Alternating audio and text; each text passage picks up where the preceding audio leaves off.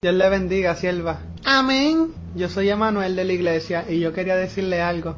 Sí, dígame. Yo quería decirle que yo la vi ayer en la iglesia, wow, y cuando la vi, la vi de manera diferente, sentí una presencia, y yo sé que aunque usted no me conoce, usted y yo vamos a estar juntos. Si su corazón es Goliat, yo soy David, yo doy las siete vueltas para enamorarla. Hola, bienvenidos a Teorizar, tu podcast ateo en español. Este es el programa 299, el último de este año. Y ya volveremos después de, de, las Navidades. Y tenemos por aquí, por fin, estamos los todos, los de siempre. Hola, Blanca. Hola, ¿qué tal? Felices fiestas. Igualmente. Eh, Saray.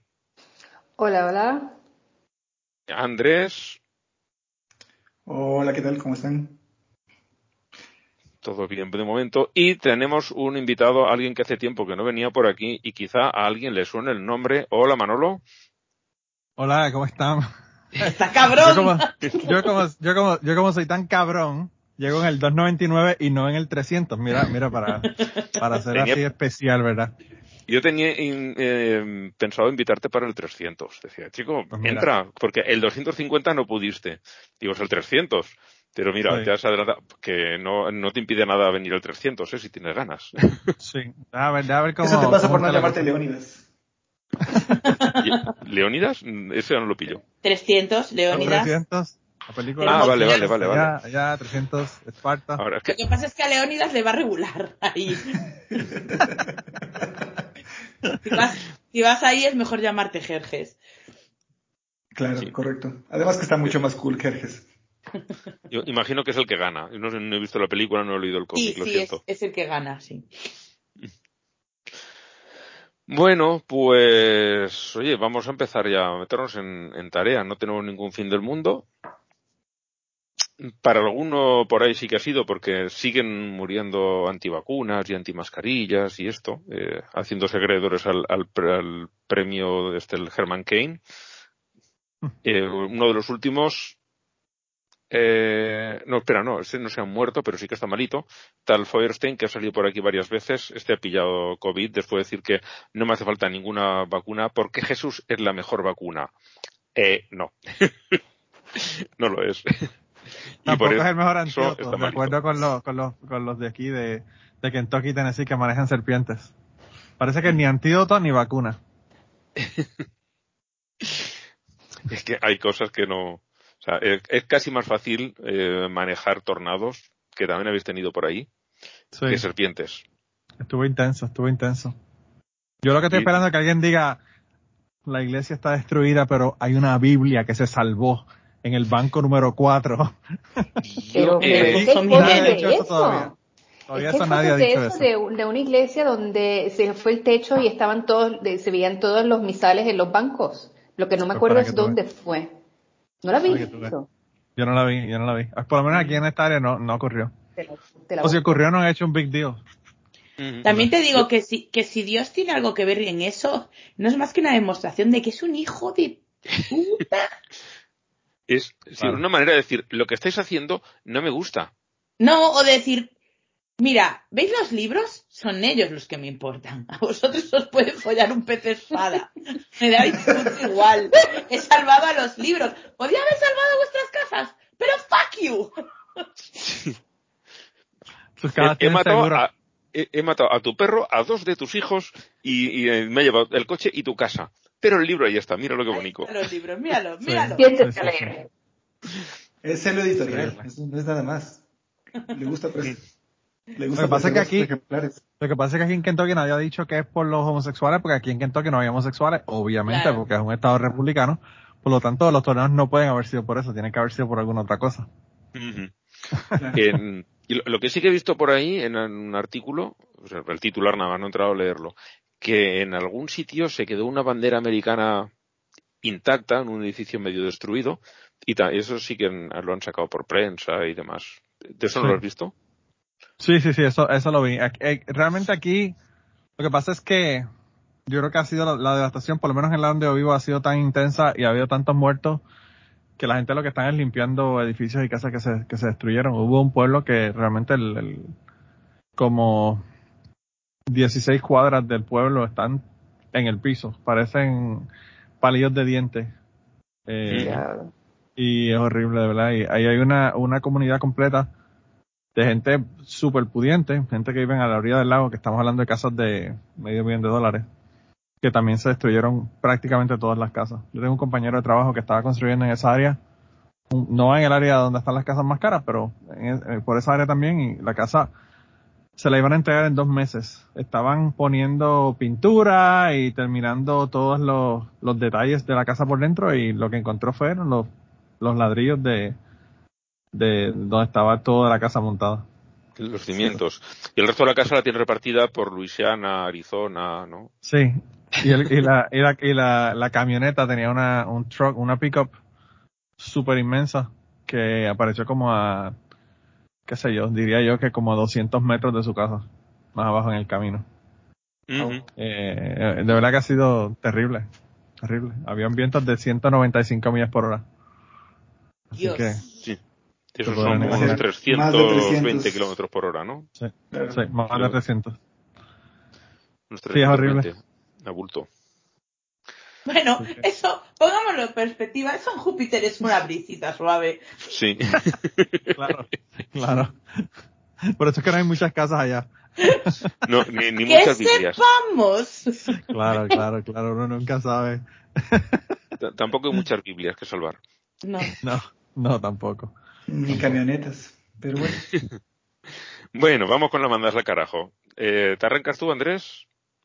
Yo me arranco porque yo le tengo desde, desde que leí esta noticia, porque la leí desde antes, y va exactamente con la línea de la que siempre mando al carajo, y es, ah, no es ni siquiera la diócesis de París, de Nantes en París, sino a los, a los católicos de París, porque esta nota estaba organizada por la diócesis, o sea, el cura ya había dado permiso para que la señora haga su show en la iglesia, y le hicieron una protesta que hicieron que cancele. Este, este es una chica que se llama eh, Anna von Household, Housewolves, perdón si les pronuncio mal, ¿no? Pero eh, es una organista de Doom Metal. Mm, De hecho, tanta curiosidad me dio la noticia que me puse a escucharla y ya la tengo en mi playlist porque toca muy, muy, muy bacán, es genial. Yo oí solo la canción que aparece ahí en el, en el artículo, me ha encantado. Es lindísimo, sí, es vacancísimo. Tiene una voz genial y toca maravillosamente, o sea, es bien, bien bonito. Y no, no es de ese estereotipo de "Eh, mata a tu perro, mata a tu perro, pero digamos que sí es música oscura. Sí.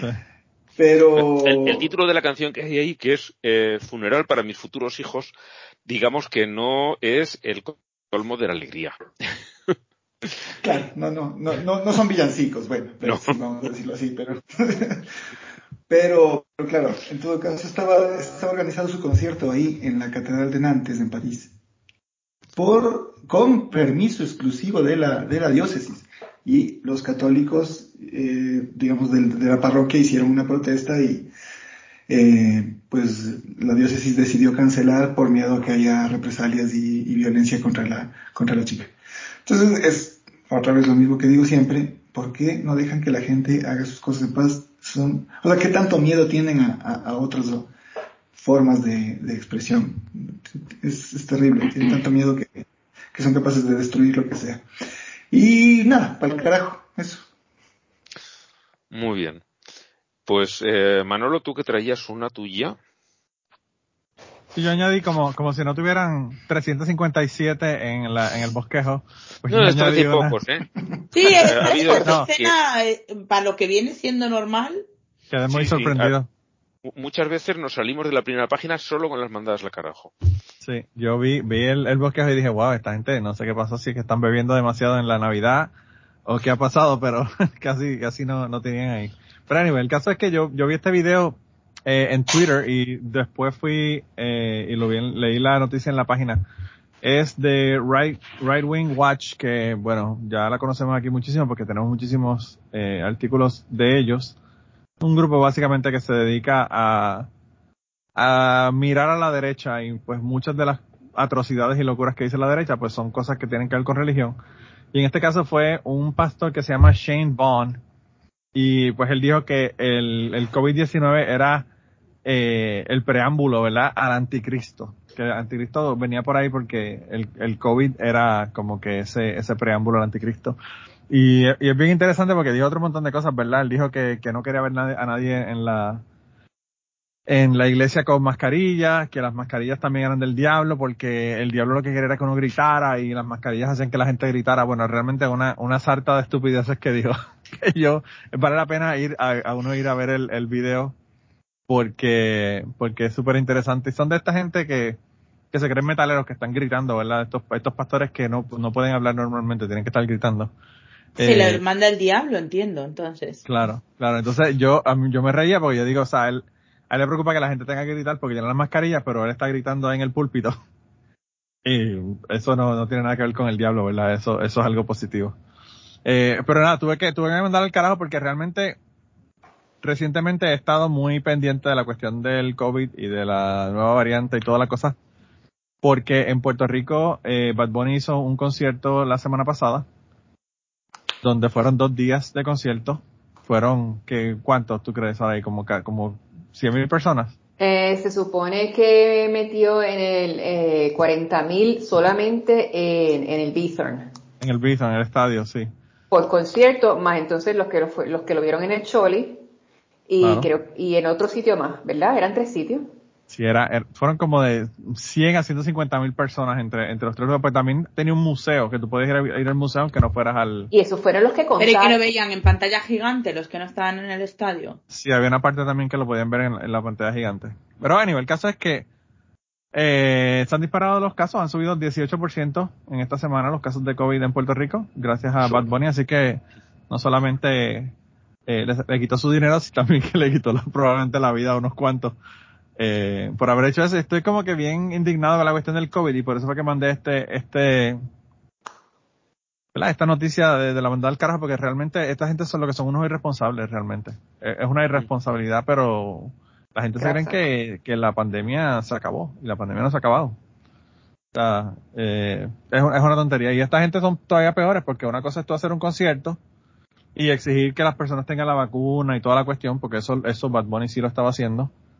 Y otra cosa es decir, no, no, no usen mascarilla, no tengan distanciamiento social, no se pongan la vacuna. Eh, y De todos modos, o sea, yo no tengo nada en contra de Bad Bunny, me parece que, bueno, eh, no he escuchado su música, ¿eh? pero Ay. creo que, que como ser humano lo Por es eso es bastante que no peor. tengo nada en contra de Bad Bunny. No, pero quiero decir que como ser humano los hay bastante peores. Es un tío que es bastante abierto y que es respetuoso y no sé, que- Ha hecho mucho por la comunidad LGBT. LGTB, claro, sí, sí, o sea, esas cosas, sí, eso, eso sí lo ha sin, hecho. sin entrar en la música que no la puedo criticar porque no la he escuchado, pero si me das a elegir entre Ted Nugent y Bad Ah, Bunny bueno. para la humanidad, me quedo con Bad Ya, pero, Bunny. o sea, estás hablando, estás hablando de un mojón de ser humano, hablando de gente que, que dijo que el COVID era un, una- un invento y por poco se muere de COVID. Pero de todos modos, lo que yo iba a decir es que, vale, haz un concierto, pero ¿de verdad es necesario que vayan 50.000 personas? ¿No lo puedes hacer más pequeño? Increíble. No, eh, eh, es que si lo hubiese hecho más pequeño tendría que haber hecho semana y media de conciertos.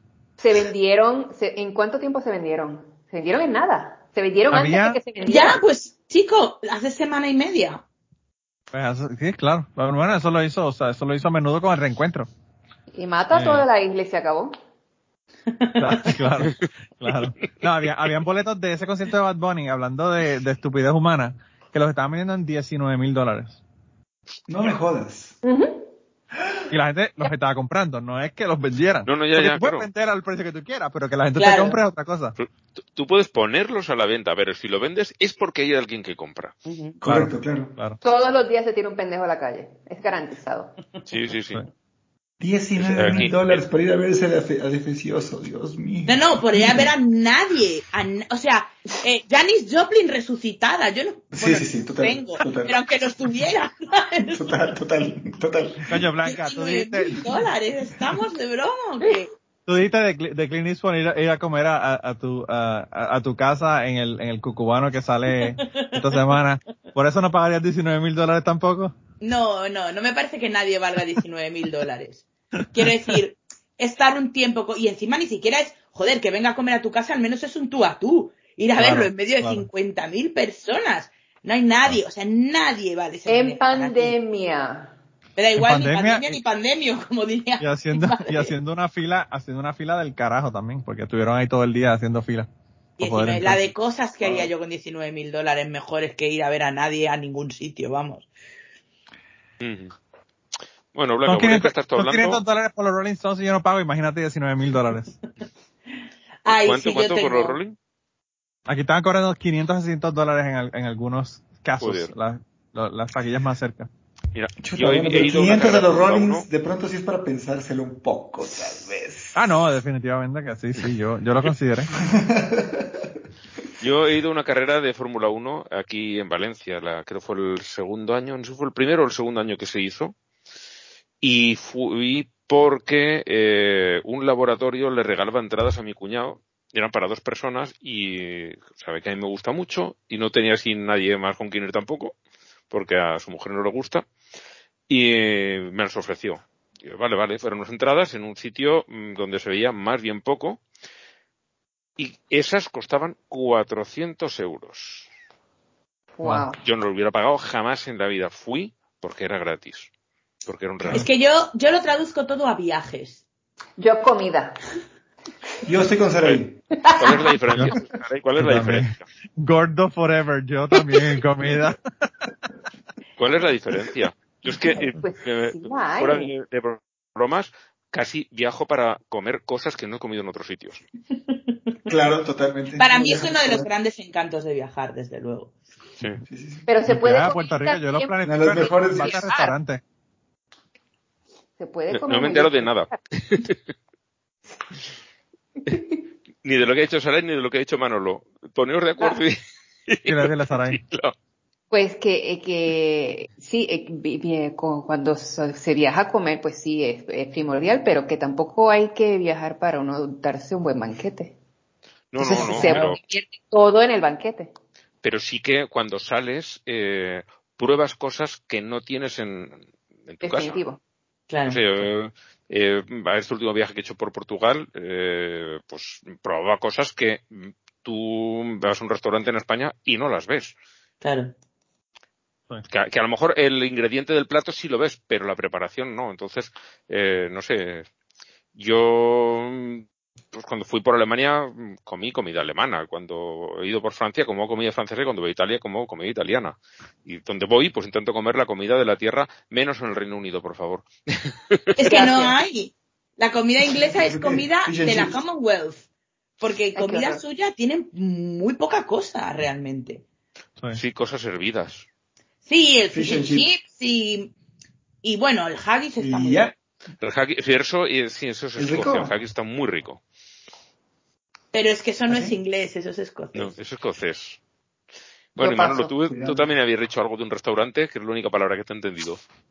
No, yo lo que dije fue que, yo lo que dije fue que, que, que yo planifico mi viaje a Puerto Rico en base a qué, a qué restaurantes voy a ir cada día, ¿verdad? Ajá. Eh, porque eso es muy importante. Pero es bien interesante porque los boricuas son todo lo contrario. Los boricuas llegan al carajo y dicen, ok, ¿dónde está el restaurante boricua aquí en este pueblo? Eso es muy español también. ¿eh? Eso yo no Eso lo es entiendo. muy, muy español. Mi, mi prima, mi prima tiene un restaurante en Madrid de comida boricua y siempre está lleno de boricuas, porque los boricuas van allá como yo digo, pero puñeta, con tanta paella y tantas cosas ricas que hay en España. Oye, ya y me darás la comiendo- dirección la próxima vez que vaya Sí. a Madrid para probar comida puertorriqueña de verdad. Y, y- y yo también Mira, para quiero. darle, para darle el anuncio a toda la gente de aquí de España, se llama El Casal de Pepa. Lo pueden ¿Has hacer en de ese Facebook. sitio? ¿Y esta dónde? Claro, pues si tú eres amiga mía y fucking Facebook, esos cabrones. lo saben todo, esos hijos de puta. Esos hijos de puta lo saben todo. También ayuda, también ayuda que fue Julian Hill, que fue un montón de, de, de, de gente deportistas de Puerto Rico y empezaron a ponerle en sus redes sociales y explotó. Esa mujer se ha hecho de dinero con esa mierda. Oye, puedo, cuando Con- llame a el pedir Conde de está. puedo decir, oye, que sea amiga de Manolo, eh, dejarme en buen sitio. No, no, tú le dices que tú eres íntima, ella es mi prima. Ella es hermana de mi tío, hermana de mi mamá. O sea Pues que, mira, dice ahora mismo que no está muy concurrido en este momento. ah pues mira, dense la Dale. vuelta. Corran, corran. Está en, en Blanca, ¿estás dónde es Doctor Esquerdo? No. Eh, el barrio? La avenida. La avenida, ni puta idea. no Doctor sé. Esquerdo. Conde de Casal. Eso sí. Vale, pues donde se cruzan. Ok. O sea, Ya, me contarás si, co- si cocina de verdad o no, o no cocina. Que es una porquería de comida. bueno, cuando vaya eh, Blanca, ¿qué cuando vaya Blanca, le tienes que pedir unas chuletas can That's it. Esa es mi recomendación. Esa es mi recomendación para los que vayan allá a comer en el restaurante de ella. Pero Vale, tiene que cocinar bueno porque en Madrid hay- la competencia es violenta, hay demasiado sitio bueno para comer. Sí. Eh, Que solamente del pan de puertorriqueños no va a poder vivir, así que tiene que cocinar bien. No, no, no, no. él- ella, ella, no sé quién le cocina, ¿verdad? Si es ella con un team de chefs o qué, pero, pero siempre lo veo muy, muy concurrido. Ujú. Bueno, no es como en, en el País Vasco, que ahí eh, es, es otra cosa. Comer por allí es otra cosa. Sí. Pero Sí, es que en verdad, por ejemplo, la comida española es muy distinta según la zona, muy, muy sí, sí, distinta. sí. No, pero yo lo digo en cuanto a que tú eh, vas por el País Vasco y donde ves un sitio para comer, a ojos cerrados, entra. Vas a comer bien. Ah, ok. Ok, ok, Sí. entiendo. Cosa que no te pasa en toda España. Hay sitios, mm, o sea, en todas partes hay sitios que entras y no comes bien, pero en el País Vasco es raro, es muy difícil encontrar un restaurante donde no se coma bien. Seguramente lo habrá, ¿eh? Pero es complicado de Eso encontrar. mismo un dije yo la última vez que estuve en Asturias y no uno, sino dos veces comí mal.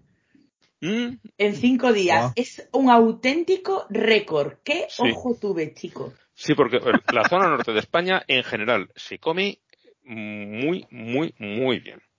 Yo, Pues eh, sí. cuando estuve por Galicia, eh, menos en un sitio, por Pardillo. Pardillo es eh, el que no se entera de las cosas, llega a los sitios y es el novato y no se entera de nada. A ver, Pardillo- es que pedirse una paella en Galicia, viniendo de Valencia, No, Ángel, una paella no, era un arroz, era un arroz, arroz. un arroz marinero. Entonces, bueno, un arroz, pero con cosas de Galicia.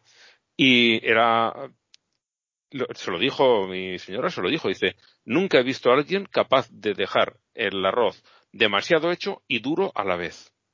Y dijo, es que aquí nos gusta así. Digo, dijo ya, no. no, no puede ser. No, No de hecho, aquí en. Galicia hay tendencia a hacerlo demasiado. Pero que esté duro y blando a la vez, eso no. O sea, tenías eh, la parte de afuera eh, como cuando está pasado y luego dentro estaba el núcleo del grano duro, que crujía. Y dices, esto no puede ser. Un desastre, un desastre de arroz. Luego Por favor, había que como alguien- un que alguien montón de ese- restaurantes. Que, que alguien eso de, soplete. De- de duro, de duro y, y, y de lo que acaba de decir Blanca, de duro y, y, Y blando suave. a la vez. Al blando a la vez, lo tienen que sacar, separarlo para hacer un, un clip para ponerlo de vez en cuando en el podcast. Manolo nada más que le gusta hacerme decir obscenidades que no he dicho. A, a Pues la de Blanca- obscenidades te digo de el verdad, el título. A ver. A Blanca no le gusta duro y blando a la vez. Y eh, luego están las obscenidades que dices inopinadamente, como aquellas que hablan de Claro. un gorila. Claro, Que era efectivamente. Un bicho enorme y, y Y peludo. tremendamente fuerte. Eso. bueno, eh, eh, Blanca, eh, creo que tú todavía no has mandado a nadie al carajo, ¿o sí? No, todavía no, pero voy a hacerlo ahora mismo. Venga. Eh, voy a mandar al carajo. tengo una mandada principal y una colateral, que no tiene nada que ver con el ateísmo, pero voy a aprovechar. Eh, la principal es a una serie de mm, sujetos eh, de la preciosísima ciudad de Granada, en Andalucía, cuya visita recomiendo a todo el mundo, eh, porque decidieron, primero ya, o sea, estos podríamos ponerlos en el Pablo Coello, porque resulta que en la- el alumbrado navideño de Granada hay unas estrellas eh, con un diseño así bastante alargado que han decidido que son cruces invertidas. Esta gente ha decidido que son cruces invertidas porque es como súper típico en Navidad poner cruces. Es una decoración súper navideña. Las cruces no hay nada más navideño que las cruces. Blanca, perdona que, te, perdona que te interrumpa, Blanca, perdona que te interrumpa. Pero en la decoración navideña en mi pueblo, tú vas a ir a ver todas las luces en el parque y en el mismo medio de la puta decoración tiene un Cristo resucitado. Yo digo, ¿qué puñeta de spoiler están dando esta gente en la historia? Eso es full spoiler, eso no, no se hace. Un Cristo resucitado. Yo lo que estaba buscando era dónde está el que está crucificado, ¿verdad? Para que estén todas las, todas las, todas las áreas, ¿verdad? Descubiertas. Yo me moría de la risa.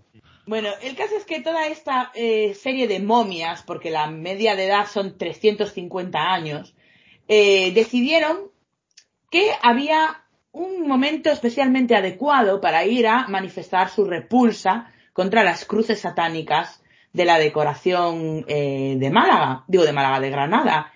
Y ese momento que les pareció a ellos el correcto fue cuando se estaba eh, guardando un minuto de silencio por el asesinato de una mujer que fue apuñalada por su exmarido eh, cuando ella iba a recoger a sus niñas de 6 y 10 años al colegio. Y nada, pues me parece que hay que ser un excremento de dimensiones bastante considerables para no respetar algo así. Me parece que, no sé. Estas son el tipo de personas que me hacen lamentar que no exista el infierno. Mm. Y no tengo nada más que añadir. Espero Ah, Blanca, que pero- cojan pero todos tienes que el COVID admitir- y se mueran. Tienes que admitir, Blanca, que era el momento en donde más en silencio estaban para que pudieran escuchar su protesta. Claro. Es, es gente no mayor que ya no tiene mucha potencia vocal. aprovecharon, aprovecharon el silencio y dijeron, bueno, aquí es que vamos nosotros. Aquí es. Cabrones. Qué asco de gente, Dios. Bueno, y la colateral, Y la colateral es al hijo del grandísimo putero que mató a esta señora. De- Ah. ya que estoy mandando, pues lo manda él también. Claro. bueno, Saray, que Pues aquí. he Tengo visto que, que has añadido un enlace, imagino que ese es tuyo, ¿no? El, el, Sí. el documento.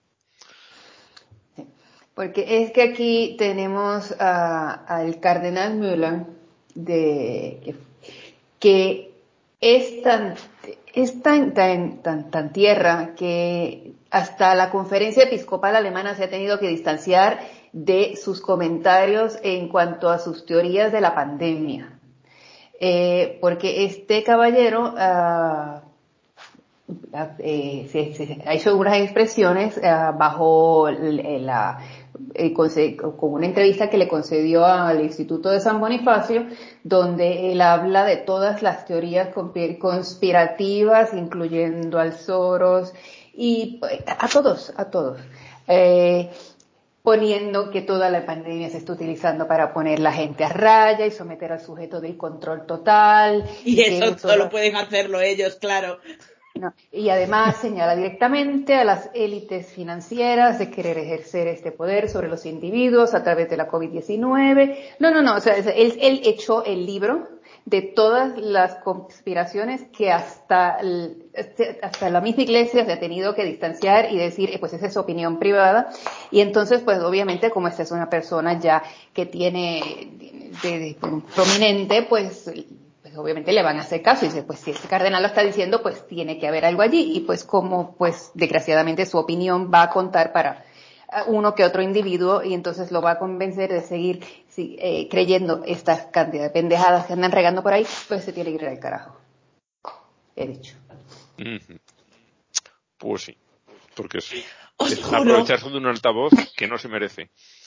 os juro que eh, el nivel de chorradas que están diciendo toda la gente esta de las teorías conspiranoicas es tan elevado que ha habido un momento cuando Saray ha empezado a eh, enumerar la gente de la que hablaba este señor y, ha dicho no sé qué, no sé cuánto, el Soros, pensaba que iba a decir el zorro y yo era como no, por favor, o sea, esto es lo último que Con el zorro se, me- con el zorro se Superhéroes. meta. No se meta con el zorro. El zorro, Iron Man. Pues ¿por qué no? Ah, A lo que falta, Chapulín Colorado. Y ya, por, por cerrar la lista, ¿no? Faltaban estos dos.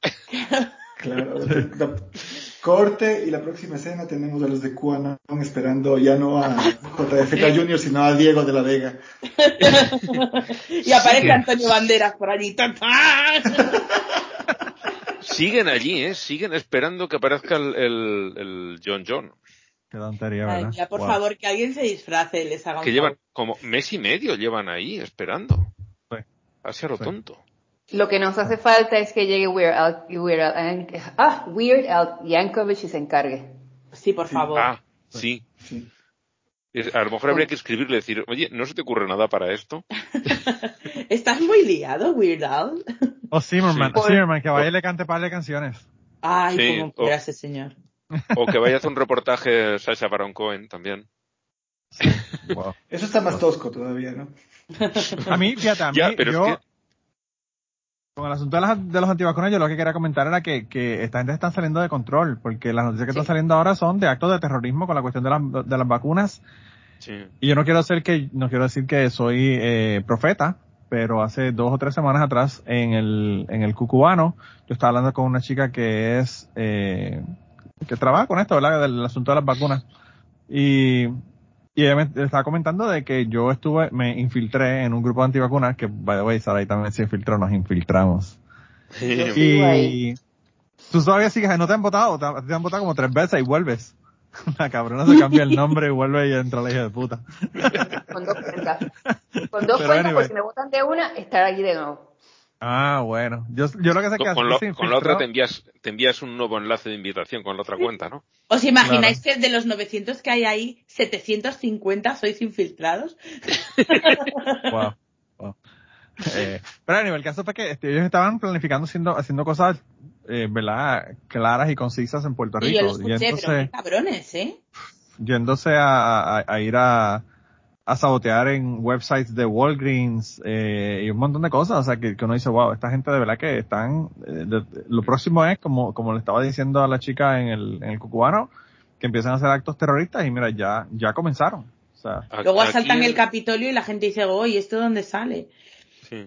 Aquí en. España, eh, bueno, concretamente en, en Baleares, eh, los antivacunas empezaron a hacer una lista de bares y restaurantes en los, te- que, en los que te exigen el, el certificado de vacuna para decir no vayas a estos y ve estos otros donde sí. Y a mí lo que se me ha ocurrido, y si vuelvo a salir las noticias por ahí, lo haré. Empezar a pedir la lista y si no tienen de otros sitios, porque así los que nos tomamos en serio la salud sabemos a qué bares tenemos que ir porque Claro. nos estaremos protegidos Claro. y así podemos evitar los otros. por la razón Y- opuesta. Sí, sí, sí. Y como Y somos, trabaja para eh, ambos lados. Claro, claro, Sí. como somos el 90% de vacunados, mm, podremos reunirnos en locales seguros y no en, a ver si, si vuelvo a encontrar la noticia del- por ahí, el- empezaré a pedirlo y diré, "Na- nadie lo está haciendo, pues, que sé, para la Comunidad Valenciana, para Madrid. Y así cuando vas a un sitio, sabes a qué restaurantes tienes que ir porque se toman la salud en serio. Claro. Esas listas también la hacen para eh, médicos que, que, te, que atienden a pacientes que no estén vacunados. O sea, tienen listas de todo. Tienen listas de lugares a donde ir de vacaciones, gente de esta que te alquila los, los apartamentos de vacaciones. Ah, ya tienen sus, tienen sus portales también de, para buscar pareja. No queda cosa que no tengan. Madre mía. Sí, sí, sí. Sentido Tú común. Pide, pide por eso. Yo, Lo, yo lo no de quiero- buscar tienes. pareja, o sea, el Tinder de, de antivacunas llegado al alma. Yo no quiero, yo no quiero adelantarme al, al, al bosquejo, pero yo lo que estoy esperando es que empiecen a aceptar donaciones de, de esperma para yo unirme, ¿verdad? A la, a la cuestión.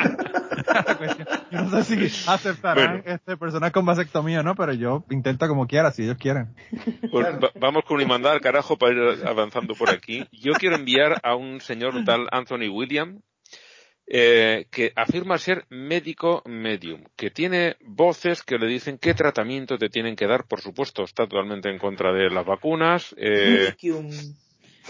sí, Medicum.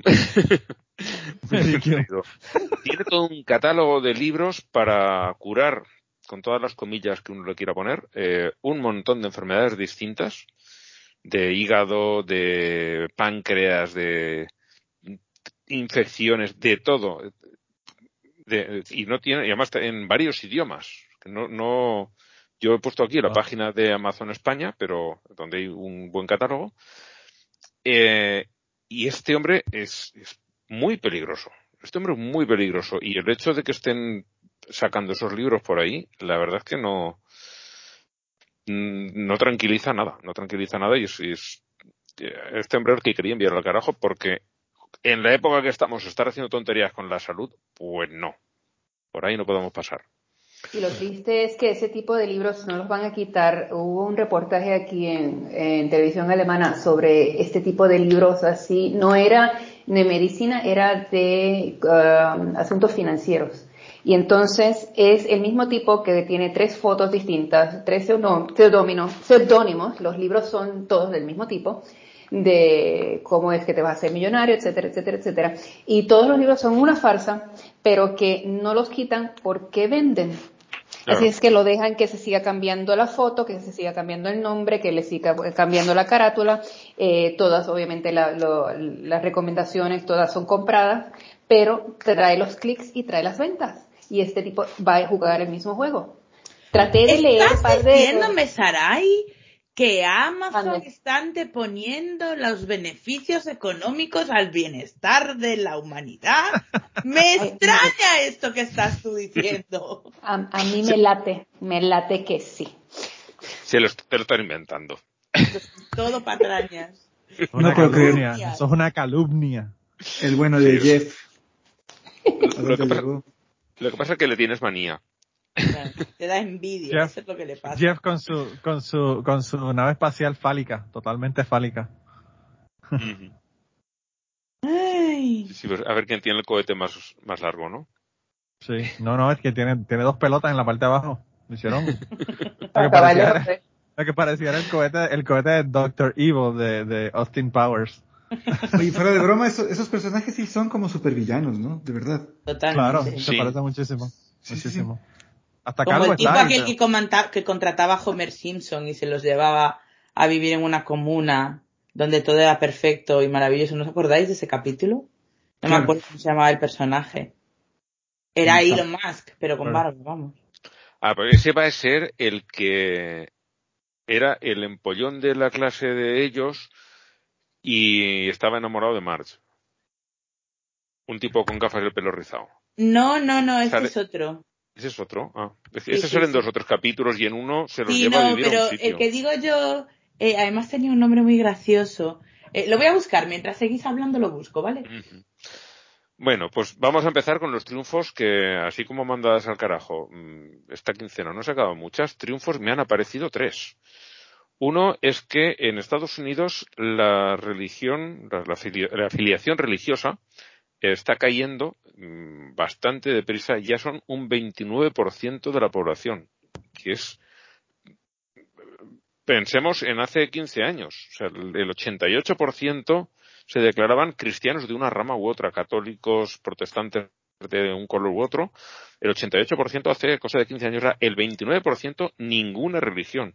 Es un, una caída brutal, pero brutal. Esto lo hablaba yo el otro día con un amigo y él decía que es un poco inexacto y en, parte tiene razón porque em, el 20% de ese 29 dice que no creen en nada en concreto, pero no dicen que no crean en nada. O sea, es que puede ser en plan, algo pues tiene que haber, no sé lo que es. Eres una gente sin afiliación religiosa, o sea, no se incluye en una iglesia. Aunque tengan unas creencias, rechazan totalmente cualquier iglesia Sí, sí, sí, sí. Yo solamente quería hacer esa aclaración, que no es que sean ateos ni agnósticos, exacto. No son ateos, pero, es un primer plazo, es un primer paso entre la creencia en una religión y el caer en una secta destructiva. No, y además la parte importante no es, claro, claro. La, parte importante no es, no es que, que, creas o que dejes de creer, o sea, siendo sinceros, no, no creo que como ateos estemos pensando en hacer feligreses, ¿no? O sea, si quieres creer en pajaritos preñados es tu problema. Lo interesante aquí es la desinstitucionalización de las religiones, o sea, si no tienes afiliación religiosa, no eres parte de la institución, la institución no tiene poder y por tanto anda a creer en, en pitufo si quieres, pero en tu casa, o sea. Va desvaneciendo. Claro. Y no, y lo mejor de todo, no llevas a tus hijos a una iglesia para que los endoctrinen cuando son niños. Claro, claro. Es que es, es esto es, luego lo vemos en, porque hay otra noticia, no lo he metido en los triunfos, que también podría estar, acerca de Holanda, que también están en picado. Eh, bueno, Holanda, claro, es un país en socialmente muchísimo más adelantado que Estados Unidos. Estados Unidos en la tecnología tendrá mucho, pero en la sociedad, tú que estás allí, Manolo, podrás confirmarlo que le queda mucho recorrido.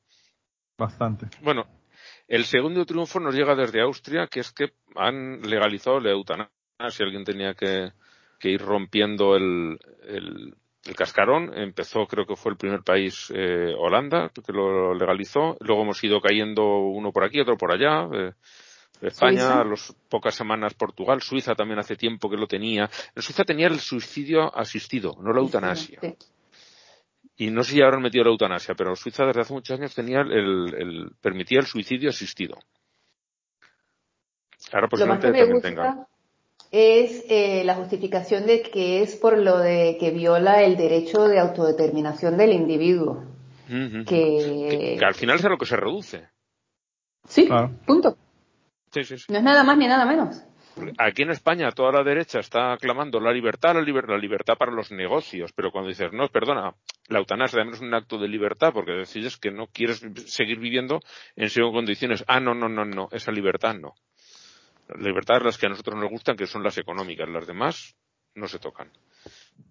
Y, y, eh, me hace especialmente ilusión que sea Austria porque es un país muy católico. No es, no es Italia de o-. Malta o Polonia, sí, pero es, es eso, católico y de derechas. Y ya eh, están entrando en, en algo, una reclamación que es más bien de, de gente de izquierdas y de, digamos, Por lo menos una, religiosi- progresista, sí. u- u- sí, una religiosidad laxa, vamos a llamarlo así. Sí. A propósito de eso, ¿cómo, cómo irán en Chile? ¿Saben algo? ¿Alguien escuchó algo? De, de Hoy quedó- pues eh, hace tiempo oí que lo iban a discutir, pero no he visto más, más noticias al respecto. Es que hoy, hoy son las elecciones, entonces no sé qué, qué, qué está pasando ahí. Deben Sí, que- por sacar los juicios ya. Que, que igual vuelve Pinochet, he leído, ¿no? Bueno, Que por cierto, hoy ha muerto su, mujer. Hoy ha muerto su, la mujer de Pinochet. Hoy no, fue el otro día. Ayer, ayer o sí. ayer, ayer. Ajá, ayer. Vale, sí, pero hace, hace nada, Esto es un meme 99, buenísimo. 99 años. Vi un meme buenísimo Diablo. que salía la cara de ella que decía, ay, ¿cómo se llama el otro candidato? Eh, Boric. Eso, que va a ganar Boric por encima de mi cadáver. Ra.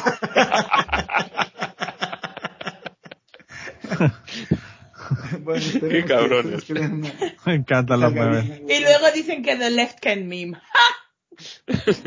Los memes están, los memes están cabrones. Hoy yo vi uno de Hillary comiendo popcorn porque hicieron el anuncio de que a Trump eh, lo van a arrestar, ¿verdad? Por racketeering, el estado de Nueva York. ¿Qué es Y lo ¿Qué que- es aparentemente- eso de racketeering? Eso es básicamente haciendo negocios turbios, ¿verdad? Con sus, con sus, con sus empresas, que eso ya lo sabíamos desde hace, yo, yo no sé, eso, yo lo sabía toda la vida, que ese hombre lleva haciendo eso toda la vida, pero pues finalmente, aparentemente esta semana van a, van a bajar esos cargos y él está como loco ahí en, en, en, en su, en su social media, ¿verdad? Porque él no tiene social media que no es de él, ¿verdad? Y Ese va a ser haciendo el regalo. El regalo de Navidad que nos va a dar el South, el, el STN NY. Sí, yo creo que sí. Yo creo que ese va a ser el tremendo regalo de Navidad. Pero anyway, el caso es que yo vi una, yo vi un meme que estaba Hillary Clinton como acostada en la cama con un, con un popcorn, comiendo popcorn y decía, Bill, avanza que ya empezó. yo lo puse Lo en mi. Twitter porque yo dije, wow. Ah, pues lo tengo que buscar. Sí, sí, sí, sí. Está La buenísimo. pregunta es, si lo condenan, ¿puede presentarse a presidente? Es decir, ¿una persona con antecedentes penales puede presentarse a presidencia? No, yo creo que el problema es que ellos estaban esperando que él no fuera presidente porque tampoco cuando eres presidente se te pueden Te pueden condenar, claro. Claro, entonces están, es- realmente yo, yo creo que lo que están es tratando de evitar por todos los medios de que ese hombre se, se tire para presidente porque te- están preocupados de que vuelva y gana, como te comentaba yo. Claro, es como cuando el impeachment el- decían, ¿y ahora, bueno. ahora para qué le quieres hacer el impeachment? ¿Para que no vuelva? Claro, claro. Sí, para eso mismo, para que no pueda regresar. Pero no sé, veremos a ver, o sea, este tipo es el, el, como dicen en Puerto Rico, el muñeco de los 10 culos, que como quiera tú lo, que tú lo tires, cae sentado, el hijo de puta. Así que, veremos a ver. veremos a ver. Tenemos que Sí, esperar que se Puerto muera. Rico. En Puerto Rico siempre dicen eso, gente, tú eres como el muñeco de los 10 culos, no importa cómo te tiren, cae sentado. Eso está imbatible, no, no se me ocurre nada mejor. No, es la mejor, es la mejor figura que he visto en mi puta Yo me vida. imagino, yo me imagino, es que yo me imagino un- una, una persona, pero solamente culos, ¿verdad? Y tú, tú como quieres lo que no tienes, cayó, cayó sentado. Trump. Con el, con el pelo amarillo, con el pelo amarillo. Sí. Bueno, el, el tercer triunfo eh, nos llega desde Canadá y es que se ha aprobado por fin porque, eh, por supuesto, por la parte de la derecha había mucha oposición, se ha aprobado una ley que prohíbe las terapias de conversión para homosexuales. que en Canadá todavía se podían eh, hacer. Que teníamos, a mí se me ha caído un mito con Canadá, porque siempre parecía un país así muy amable y muy avanzado en muchos aspectos, pero viendo esto, de que a estas alturas, 2021, finales ya casi 2022, es cuando prohíben estas terapias. Después de oír todo lo que ha pasado con las escuelas estas, las residential schools estas, de, donde tenían a los a los hijos de los de los nativos. Eh, bueno, me escuché la serie esta de Finding Clio que me pasaste, Manolo, y dura, pero dura. Dura. Muy dura. Bien dura. Y, y, y en mi caso, para mí fue aún peor porque yo, o sea, hubo una serie también que era específicamente sobre los residential schools, pero para mí es totalmente duro porque yo tengo una amiga que es de la, de la tribu Cree y ella me ha contado historias de su familia. ella, ella hace recientemente estuvo, estuvieron yendo a una isla, ellos eh, los reubicaron de una isla que había justo en la orilla de, en, San, en St. James Bay, en Canadá, que es donde ella vive, a una, a una localización que quedaba en la costa, ¿verdad? Eh, y pues ellos, todas las ceremonias y todas las cosas las hacen en esa isla porque ahí es donde ellos tienen todas sus tradiciones, tienen un montón de gente enterrada de sus ancestros y todo lo demás. Y había, habían tres escuelas, creo, eh, residenciales ahí. Y ellos, eh, este año han estado yendo, haciendo viajes para allá, buscando cuerpos de niños enterrados en los patios de esas escuelas. Que ya están cerradas, ¿verdad? Pero que están buscando niños. Y ella me dice que una, una tía de ella de, de 10 años murió de una, de una pulmonía porque no, no le trataron la pulmonía, no le dieron nada para, para tratarla. o sea que pues, eh, para mí es algo cercano porque pues conozco personas que han, que han sufrido eso. Ella no estuvo en residential schools, pero su mamá y toda la familia antes, antes de ella estuvieron en, en residential schools y dice que era, que era un infierno. Era horrible. Sí, sí, sí. Yo, yo incluso le comenté para que, para que vinieran y hablaran conmigo, ¿verdad? Del de, asunto porque pienso que se debe dar a conocer esto. Ya me dijo que, que la familia de ella ni siquiera le han contado a ella lo que pasó, de tan, de tan chocante que es y tanto eh, PTSD que tienen, ¿verdad?, del asunto. Y es, bueno, el que no lo haya escuchado y se maneje bien con el, el inglés, tampoco hay que ser muy hasta allá, pero eh, sí que son horas de escuchando hablar en, en inglés. Eh, ese, de esa serie de podcast, son, eran 10 capítulos, si no recuerdo mal. Es Sí. muy buena, está muy bien hecha y es, eh, la historia es dura, pero te pone muy en contexto de, de cómo funcionaban estas escuelas y de las consecuencias que tuvo para la gente que estuvo en ellas, que fueron jodidas, fueron muy jodidas. Quien no sepa inglés, eh, no es lo mismo, claro, pero hay un capítulo de los herejes que está bastante bien, que habla de Me lo este acabo de echar y eso en combinación con esto otro, pues el, si los canadienses no están en, no, no estoy de buenas con ellos. No. No, no, yo- necesitan tomarse un par de días de... Sí. Así. Parecían un país mucho más simpático de lo que han resultado ser. Sí. Sí. Bueno, y esta- estas escuelas estuvieron hasta los 90. Sí, sí, O sea, sí. Sí, sí, de pronto. Fue el otro día que, que dejaron las escuelas estas. Sí, Es que- sí. Es que es como cuando aquí en España se habla del robo de bebés durante el franquismo, Claro. que duró. Sí, los cojones. Eh, los últimos casos documentados son del año 82. Argos. Mira, a mí esta movida de lo del robo de bebés en España me parece una de las cosas más terribles que ha pasado en este país. Eh, a lo mejor hay quien dice que yo estoy, que voy a decir una atrocidad, pero creo que mm, como algo de lo que avergonzarse es mucho peor que ETA. Porque lo que pasó con ETA, que fue terrible y fue espeluznante, es es como que, o sea, había unos asesinos, unos terroristas y todos los demás en contra, ¿sabes? O sea, pero esto, o sea, ha habido miles de personas afectadas y no ha pasado nada. Y todo el país colectivamente ha mirado hacia otro lado mientras pasó y cuando se descubrió. Fuente Ovejuna. Es que es, no, pero en, Pero Fuente- para el en mal. Fuente- para el mal, en Fuente Ovejuna se juntaron para luchar contra el mal. Aquí es como, Para otro lado. o sea, llevamos no sé cuánto tiempo viendo a las madres de mayo, a las abuelas de mayo, y, y, y viene y pasa aquí mucho peor que en Argentina, pero mucho peor que en Argentina porque duró décadas. Y aquí como si hubieran robado un paquete de pañuelos en el supermercado. Es que me parece loquísimo. Pero es que desde cualquier instancia judicial se bloquea cualquier intento de investigarlo. Sí, sí, sí. Sí, sí. Sí, Creo que aquí no, puedes, sí. no puedes. No puedes, dice, porque es que estarías atentando contra la intimidad de esos niños que están adoptados y ellos ya tienen una familia. Dices, disculpa, pero que hay una madre a la que le robaron ese niño al que tú dices querer proteger. No, estás protegiendo a la familia, a los médicos, a, las instituciones que están a las detrás de instituciones en general Claro. que colaboraron desde las instituciones, desde el Estado, desde la Iglesia, se colaboró con ese robo de niños. Es un entramado criminal. O sea, es una cosa brutalísima lo que ha pasado en este país con eso y lo que, y lo que no ha pasado, que es lo más grave para mí. Sí, sí. Y si hubiese sido hasta el año 75 que murió Franco y ya no más, sería horroroso. Pero es que en, en la supuesta democracia que tenemos siguió pasando y no se permite investigarlo. Es sí, que eso muy me parece loquísimo. Me parece jodido. De eso hay una, una, un documental en Netflix, ¿no? Porque me parece haber visto un documental en Netflix sobre eso. Yo si lo hay no lo he visto. Yo creo que Yo sí, tampoco. yo creo que sí.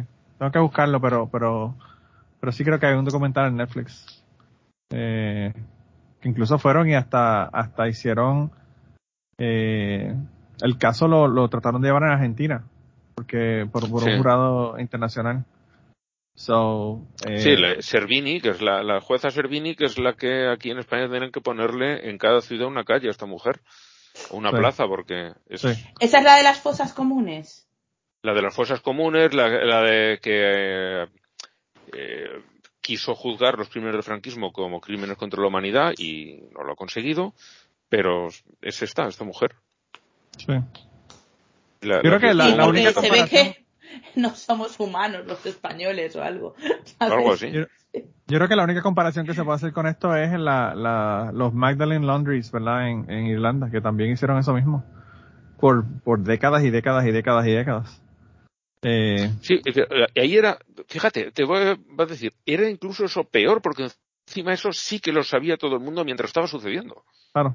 No, y, y las familias Aquí, llevaban a, la- aquí era a la- todo, a aquí era todo allí. oculto. Aquí era todo oculto porque a, a estas madres que le robaban al niño, luego les daban un féretro que enterrar. Sí. Los han abierto algunos y había piedras dentro. Sí. Sí, no, y, y, y allá era, era la misma familia que llevaba a las, a, la- a las niñas que quedaban embarazadas para que, para que las tuvieran allí hasta que tenían el hijo y después se quedaran ahí trabajando y ellos, ellos dieran adopción a sus hijos. A mí me pareció algo así como, bueno, aquí hubo un médico los Estados Unidos que, que hay 3.000 niños que le dijo a, su, a sus madres que su hijo había muerto y que los estaba dando en adopción. 3.000. Eso es terrible, Una- pero eso es una actuación persona. de un individuo, exacto. Aquí en España fue un entramado y fíjate que yo, eh, creo que esto ya lo conté hace años, cuando estaba en el instituto tenía una amiga que su madre era una señora así como muy mustia. Y un día ella me contó que, que ella creía que su madre era así porque cuando ella era pequeña, mi amiga era un año mayor que yo. Y cuando ella era muy pequeñita, eh, su madre había tenido un bebé y, y, y todo iba bien y cuando nació le dijeron que estaba muerto el bebé. No se lo dejaron ver eh, y luego le dijeron que ya lo habían incinerado y le dieron una caja de cenizas. Y, y que su madre decía que estaba absolutamente convencida de que el bebé había nacido vivo, porque ella decía que lo había oído al nacer.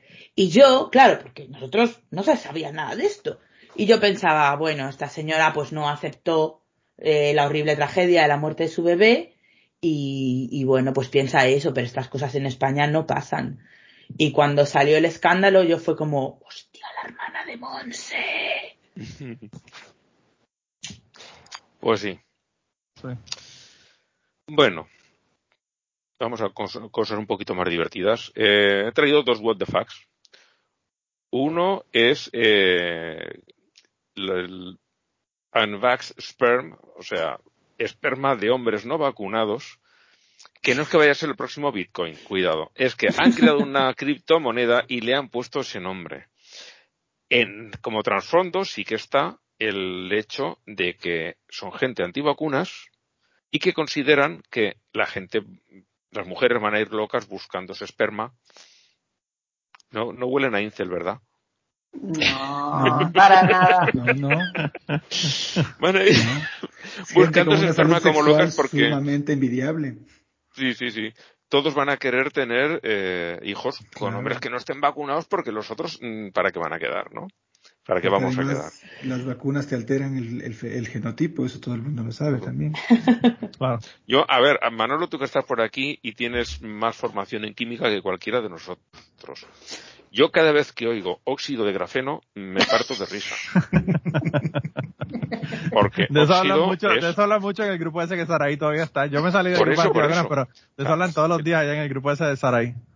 puedes eh, oxidar eh, otro elemento, puedes oxidar eh, algunas moléculas, pero el grafeno no es ni una molécula ni es un elemento. O sea, no, eh, es un concepto totalmente, mi, mi opinión, igual estoy diciendo una barbaridad, pero a mí me óxido de parece... bicicleta. Sí, Bueno, claro, ahí tienes hierro o tienes manganeso y eso se puede oxidar. Bien, Sí, no, el, grafeno, el grafeno, el grafeno es básicamente eh, carbón, es puro carbón. Sí, sí, pero es una malla, es un- una estructura. Grafeno es Claro. una forma de organizarse los átomos de carbono, no Claro, es otra cosa. claro. Entonces, Sí, sí, sí. no puedes oxidar una estructura. Porque una estructura es, un- digamos, una, una, una, Claro. una geometría. No puedes oxidar una geometría. Claro, Eh, claro, claro. Claro, no sería No sé, óxido de bicicleta, sería óxido de trapezoide, por ejemplo. Sí. Sí, sí, sí. Claro. es- son hexagonitos que se enlazan unos a otros. El, si el, el que se acuerde de la química del ciclo del benceno, que era un hexágono de, de, de carbonos con mm, terminaciones de oxígeno e hidrógeno alrededor para cerrarlo, pues esto, le Claro. quitas esos cierres y enganchas otro, otro eh, hexágono más y vas creando una malla hexagonal. Y eso es el Claro. grafeno, que es puro carbono. Entonces, no puedes, porque ¿cuánto trozo de, oxi- de, de grafeno pones para ponerle oxígenos alrededor? Porque oxidar algo es añadirle oxígeno. Claro, añadir oxígeno, claro. Sí, sí, sí, sí, no, no se puede hacer. Pero, pero, pero ustedes están oyendo Es- ustedes mismos, ustedes están tratando de hacer lógica de No, no, esa no, gente. no, Mira, yo, a ver, yo estoy, estoy pidiendo confirmación para mis carcajadas. Ah, ok, ok. Ajá. No, no, no, claro, sí, es eso, es eso mismo. Es como tú cuando, bueno, yo no sé si allá lo hacen, ¿verdad? Pero aquí, aquí, hay botellas de agua, agua embotellada, que te dice justo al frente, non-GMO. ¿Eh? Y tiene toda la razón. Yo he visto aquí Y cómo se venden, cómo se venden, porque la gente dice, pues esto es lo que yo quiero, non-GMO, Bueno. porque los GMO son malos, no, Claro. no son genéticamente alterados, pues esto es lo que yo tengo que comprar. Y no saben Pero, que, pero eso por eh, lo menos es verdad. Yo, yo acá vi una vez sal orgánica. ¿Ah? ¿Cómo la ves? Sal orgánica. y, y gummy, gummy bears, gummy bears, non-fat gummy bears. Digo, cabrón, pero si eso es azúcar, claro que no va a tener ninguna grasa. No tienen Yo nada de grasa yo porque es azúcar, pura En azúcar. Estados Unidos que ponían fat free y yo, I know, Claro, claro, claro, claro. I Sí. hope so, Lo actually. que- ellos están contando en que la gente no sepa que la O es de organismos, ¿verdad? De, de GMO. Pero bueno, es una, es una Aquí locura. se cuenta el chiste, porque no sé si por estos otros países también está la tontería de la sal del Himalaya. Mm. Ah, sí, Sí, también. es- son Sí. Claro. Pues dice uno, me he comprado un paquete de sal del Himalaya, 30 euros medio kilo. O sea, Wow. lleva años, o sea, millones de años formándose en las montañas del Himalaya. Y qué mala suerte tengo que caduca en noviembre. Así mismo. Así mismo. Aquí tú sabes que hacen hasta, hasta lámparas aquí con el sal de Himalaya. Sí, sí, aquí yo lo conocía preci- precisamente por las lámparas de un par de compañeros que son especialistas, especialitos en estas cosas, ¿no? Eh, Sí. Vamos, que se creen cualquier mamarrachada que les digan. De hecho, uno, eh, el año 2012, se guardó las vacaciones para diciembre y se fue a esperar el fin de año a Nueva Zelanda, porque era el primer sitio, entonces no quería eh, estar sufriendo viendo cómo se desvanecía el mundo en 2012, todos Ajá. recordamos que iba a acabar el mundo, ¿no? Claro. Cómo se iba desvaneciendo, entonces quería que lo cogiese pronto para no sufrir viendo y, y con la ansiedad de me llega, me llega. ¿Y cuándo va a llegar? Sí. Menos mal que no le dio por suicidarse. Eh, Porque quiere decir, la movida esta no está muy lejos del suicidio preventivo. Ah, no, no, no, claro. no. No está muy lejos, claro que no. Yo lo que, lo que te iba a comentar al principio cuando estaba hablando de, que de, de, los, de los fines del mundo, es que el fin del mundo de la gente que se está muriendo por el, porque dijeron que el COVID era un hoax y se están muriendo porque le da COVID, era un, un eh, fin del mundo limited edition. Era solamente para alguna gente. bueno, ¿sabéis que el otro día me vino? Para los Patreons. edición, sí, edición limitada, solamente si eres, si eres, si eres Patreon ahí, ahí es donde te dan la edición limitada del, del fin del mundo. Si eres Patreon dejo. El otro día me vino mi hija diciendo, mamá, ¿sabes que no sé qué día va a haber un gran apagón mundial? Y yo, en ah. esta casa no Y yo, pero cariño, ¿no ves que eso no se puede hacer? ¿No sabes cuánta gente haría falta para apagar todo al mismo tiempo? Tendría que venir una tormenta solar increíble que destruiría la Tierra, que no va a pasar eso. Y además es imposible saber la fecha correcta, no sé qué. Pues lo dijeron en la tele. Y yo en la tele también dicen que hay una chica de 14 años en Francia que se viste de mariquita y tiene superpoderes. Y eso no es verdad. Tú eres, tú eres, mejor que yo porque a mis hijos lo hubiese dicho, sí, es cierto, va a haber un apagón y ese día ya no tengo que pelear más por el tiempo que pasan en la tablet. Me digo, yo un apagón ya no hay, no nada, ya no puedo ver nada. Se acabó el internet por el día de hoy. la, excusa, perfecta. La mejor excusa del mundo, la mejor excusa del mundo. Bueno, y el segundo what the fuck es eh, un, un hilo de, de Twitter que no sé, creo que lo, han puesto, lo pusieron en el grupo de Telegram, no recuerdo dónde lo he sacado. Es divertidísimo, en el que cuenta uno una serie de barbaridades que dijo una profesora en clase que dice que sí, que, que los dinosaurios desaparecieron eh, porque cayó un meteorito y en ese meteorito venían Adán, Eva y sus hijos y con eso poblaron la Tierra y no sé, es... Y sobrevivieron al impacto y sobrevivieron. Lo mejor de todo es que sobrevivieron al impacto. ¿Por qué señora no está en el cuello, por favor? eh, no sé, a mí me parece que está, está publicitando su, su capacidad narrativa para que alguna editorial la pesque o alguna cosa, porque es, es fantástico lo que escribe, a mí me pareció delicioso, es una delicia absoluta.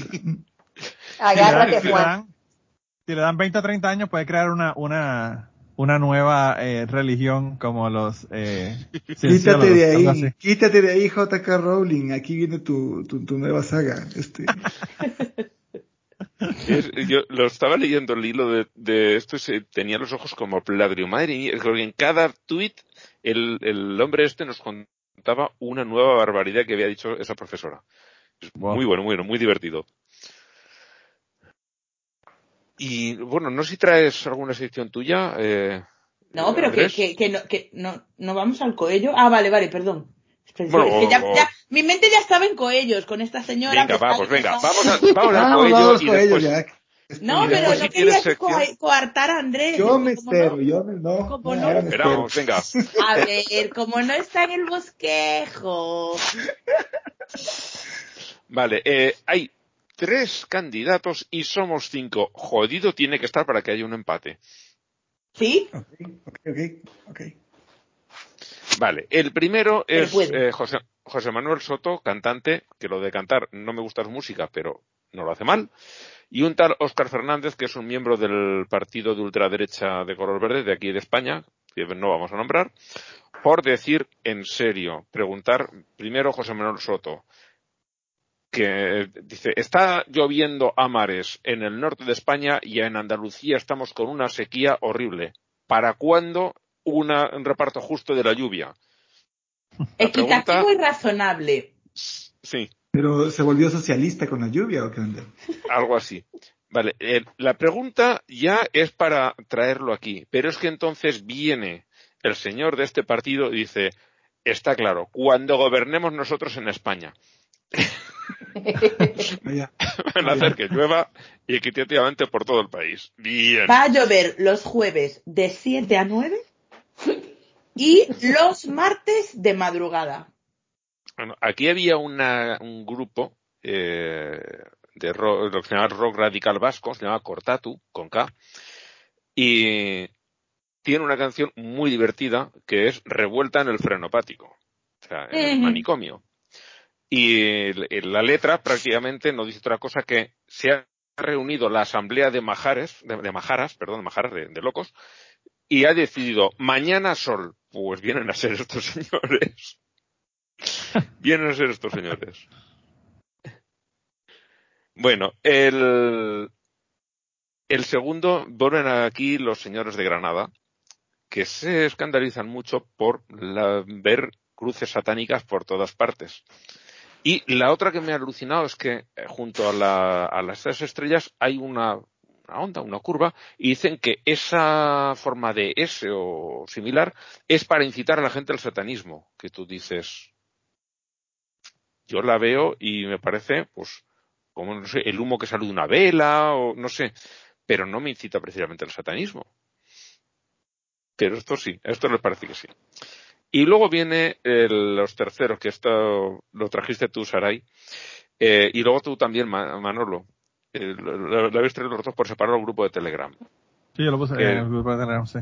Eh, son unos señores, los que lo venden no, como siempre, esos son gente muy lista, pero luego están los que lo compran, que son los que sí que se merecen llevarse el cuello. Unos collares para protegerse del 5G que resulta que son radioactivos para protegerte de, de, de, ondas de radio. Te... Quizás es que te protegen, te, te matan y pues ya no, ya no te, no te dan nada el, el, el 5G. Son de verdad radioactivos. Son de verdad radioactivos. Sí, sí, sí. Son radioactivos. pero es que venden unas pulseritas como de goma para los niños, para, niños. para que no lleven ese, ese colgante gordo. Y esas pulseras también son radioactivas. Una radiación muy bajita, ¿vale? No, te va a matar así como así, pero es que es peor el remedio que la enfermedad. Yo no sé en qué estaban pensando. y, bueno, por cierto, no he visto los precios. No he visto los precios de los collaritos. No me he fijado en ello. No me quiero imaginar. Lo han tenido que retirar del mercado y, la, y se supone que la, los que lo hayan comprado estén esperando instrucciones de cómo disponer de, de estas piezas, pero a saber de dónde han sacado la materia prima para, para hacer esas cosas. Claro, no es que te, te encuentras plutonio en el basurero de la esquina como el Doc Emmett Brown, ¿no? Pues no, no ponen el precio, no lo, no lo, no lo comentan. Si los mandan, si lo mandan a México, los reparten por todo el país, como hicieron con aquella radiación de, de las máquinas de rayos X que, que estaban botando eh, cobalto. ¿Ustedes se enteraron de eso? Yo, eh, oí que en, en, algún sitio de Brasil, pero de esto hace muchos años, a principios de los 80 creo que fue, eh, entraron unos a, a, un hospital abandonado y abrieron una máquina que había allí y había una pelota enorme de plomo y se la llevaron a un chatarrero. El chatarrero em, empezó a abrir la pelota esa de plomo y dentro había un polvo azul que brillaba en la oscuridad y empezó a venderlo y la gente se maquilló con eso. Oh, y era polvo de, colbato, de cobalto 60. Pues eso, más o menos algo así fue lo que ocurrió en México. En México compraron una... Robaron de un hospital una máquina de diagnóstico de resonancia magnética o algo así que estaba defectuosa. Es que hay un, hay un, hay un programa de leyendas legendarias que cuentan toda la historia, es increíble. ¿Pero eso dónde? ¿En, México? En México. En, en, eso fue en México. Juárez. Dicen que, la, eh, dicen que la contaminación fue peor que, que la de Chernobyl. Sí, sí, porque, o sea, como, dicen ellos sobre México, eh, buena idea, pésima ejecución. En este caso ni siquiera era buena idea. Resulta que el hospital este de Juárez compró una máquina en Estados Unidos que estaba defectuosa. Compraron varias. Cuando se dieron cuenta de que esta estaba defectuosa, la metieron en un almacén y entonces un bedel del hospital dijo, esta máquina que está aquí la voy a llevar a un chatarrero y me voy a sacar una pasta. Y entonces la cargaron en una pickup. En el proceso se reventó todita. Y entonces empezó a perder líquido eh, radiactivo. eran, eran, como unos pellets. sí, eran pellets, exacto, como bolitas. Y los niños, jugaban como si fueran canicas con los pellets que encontraron en la calle. Pero las, las máquinas de resonancia no llevan pues nada sería un TAC, yo qué sé qué coño era, no sé qué era. No, era, era una, era una, era una máquina de rayos X. Lo que pasó fue que ellos compraron varias máquinas de rayos X usadas a una base de los Estados Unidos para usarla en el hospital y compraron varias porque pensaron, como son viejas y ya no se consiguen las piezas, cuando a esta se le dañen las piezas, usamos de la otra. Y esa otra era la que tenían en un almacén que a la gente, después de muchos años se le olvidó que la tenían ahí y pues ahí se la, se la decidieron vender a este chatarrero para salir de ella. Entonces pues se rompió. Pero fue y- robada, ¿eh? O sea, según lo contaban en Leyendas Legendarias, la máquina fue sustraída.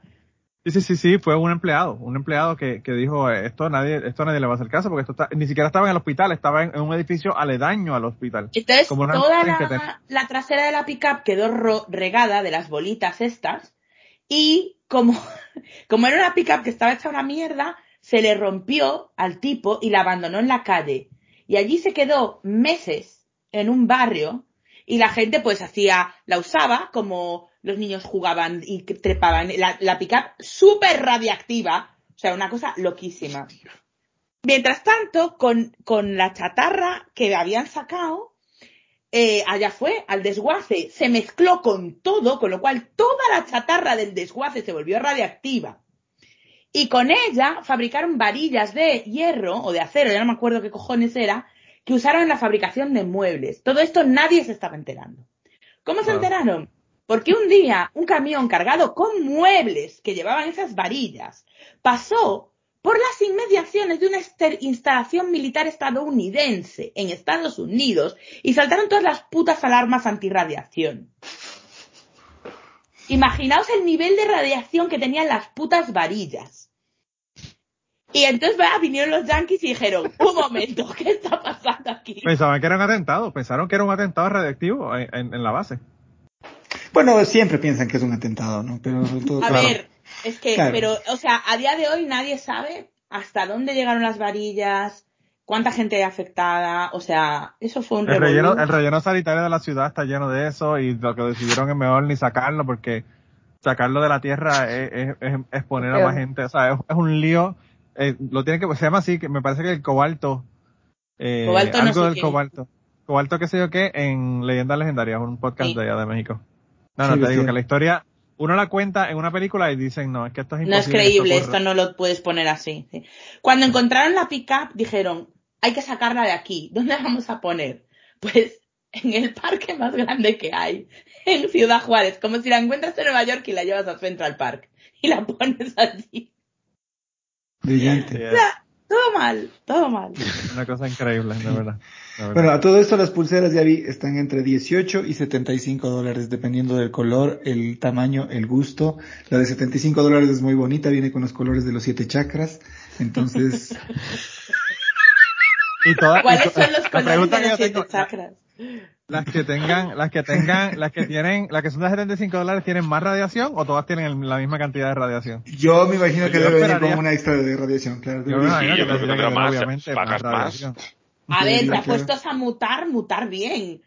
Claro. El, el- el- el azul del, de, la, de la pulsera del, ch- del chakra es de, de azul cobalto, entonces ahí Sí. puede ser por eso Ah, que cuesta eso más. es lo que pasa, claro. Claro. Pues, pues, eh, en el artículo que he puesto yo, que es de la BBC, no dice el precio, el del colgante ni el de las pulseritas.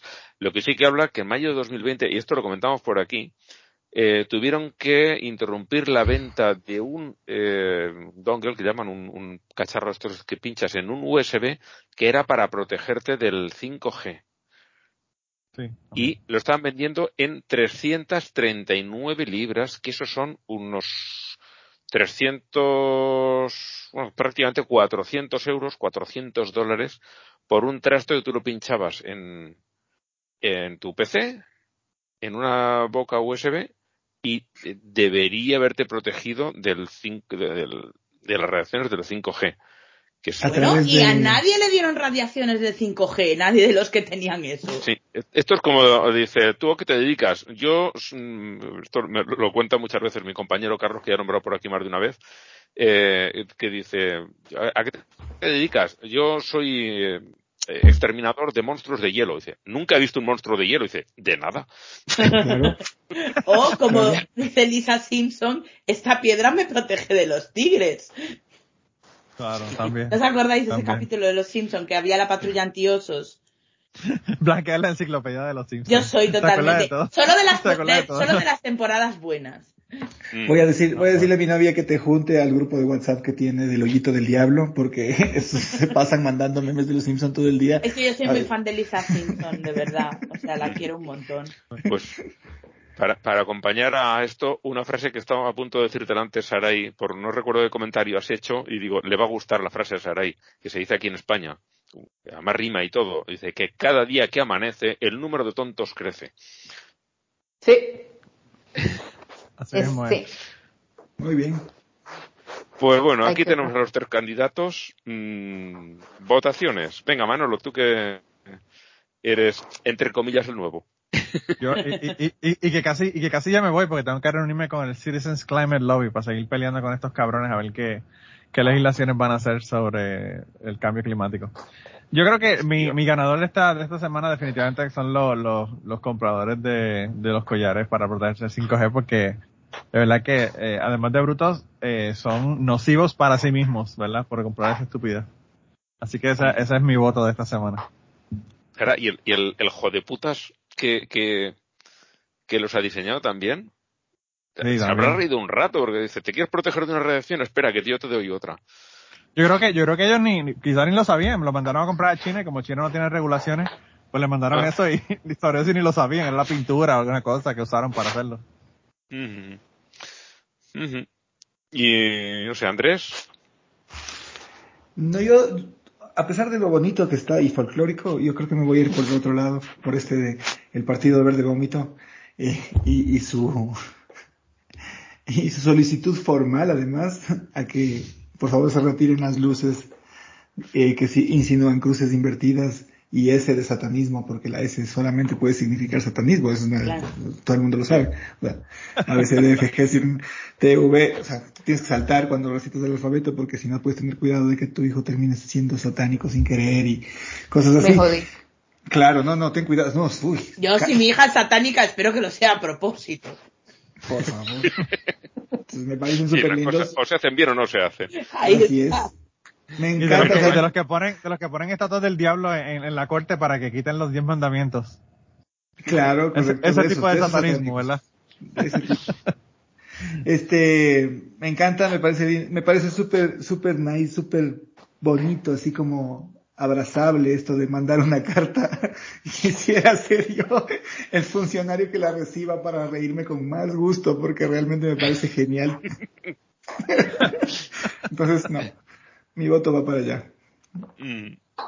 ¿Y Blanca?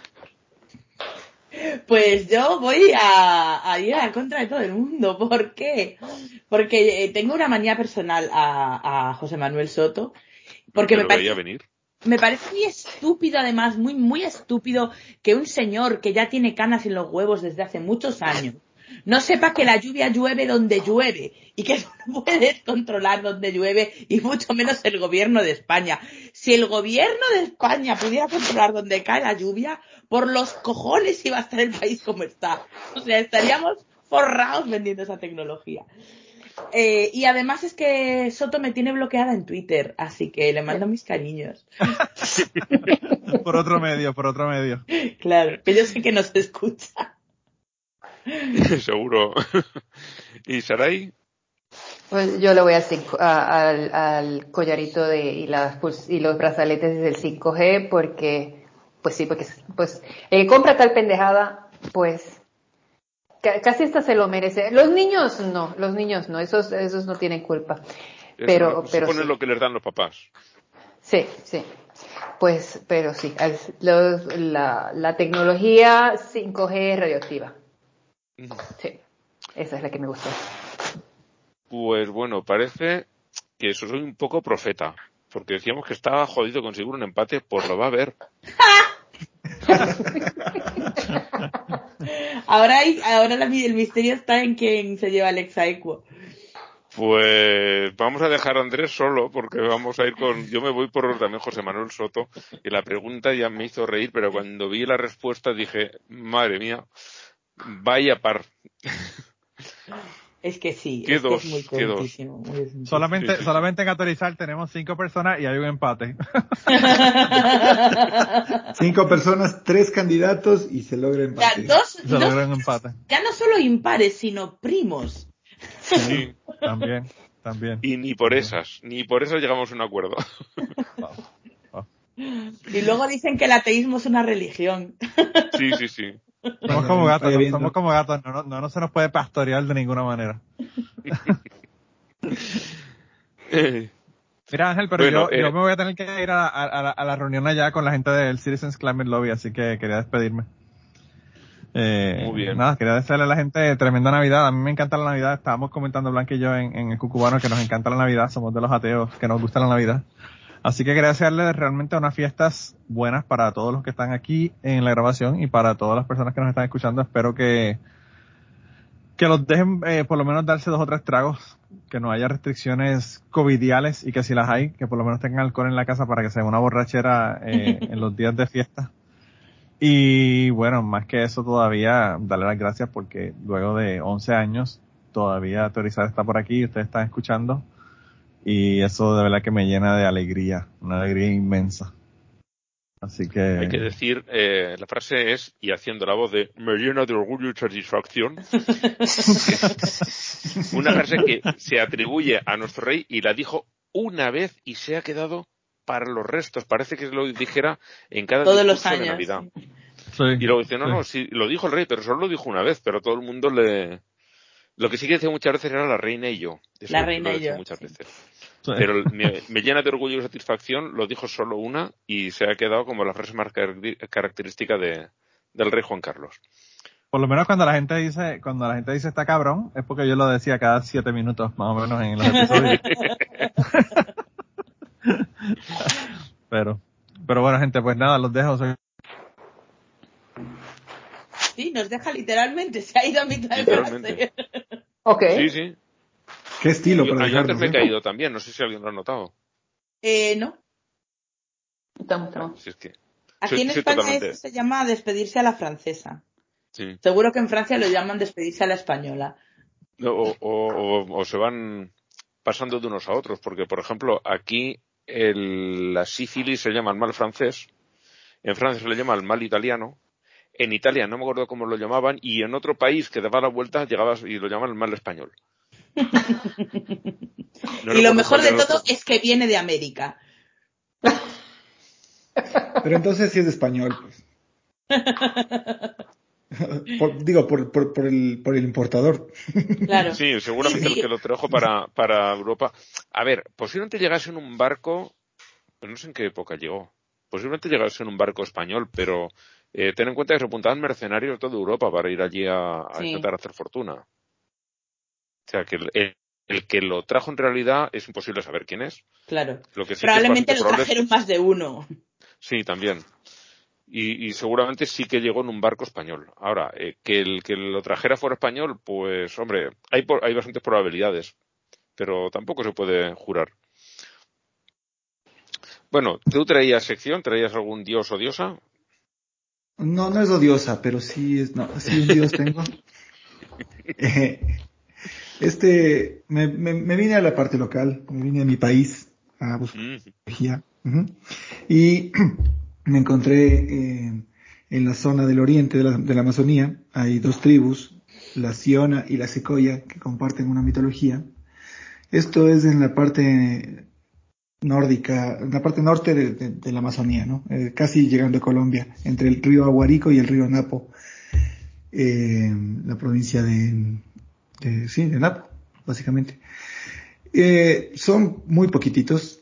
La tribu de los Siona me parece que son como 2.600, 2.500 personas y la tribu de los Secoyas mm, creo que no llegan ni a 500. O sea, son, de estas tribus que están consideradas incluso patrimonio cultural, patrimonio de la UNESCO y toda la cosa porque mm, nadie me les toque y tal. Eh, y tienen un dios creador que a mí me parece muy simpático porque es eh, una de las pocas veces que he visto a la luna representada por un dios varón.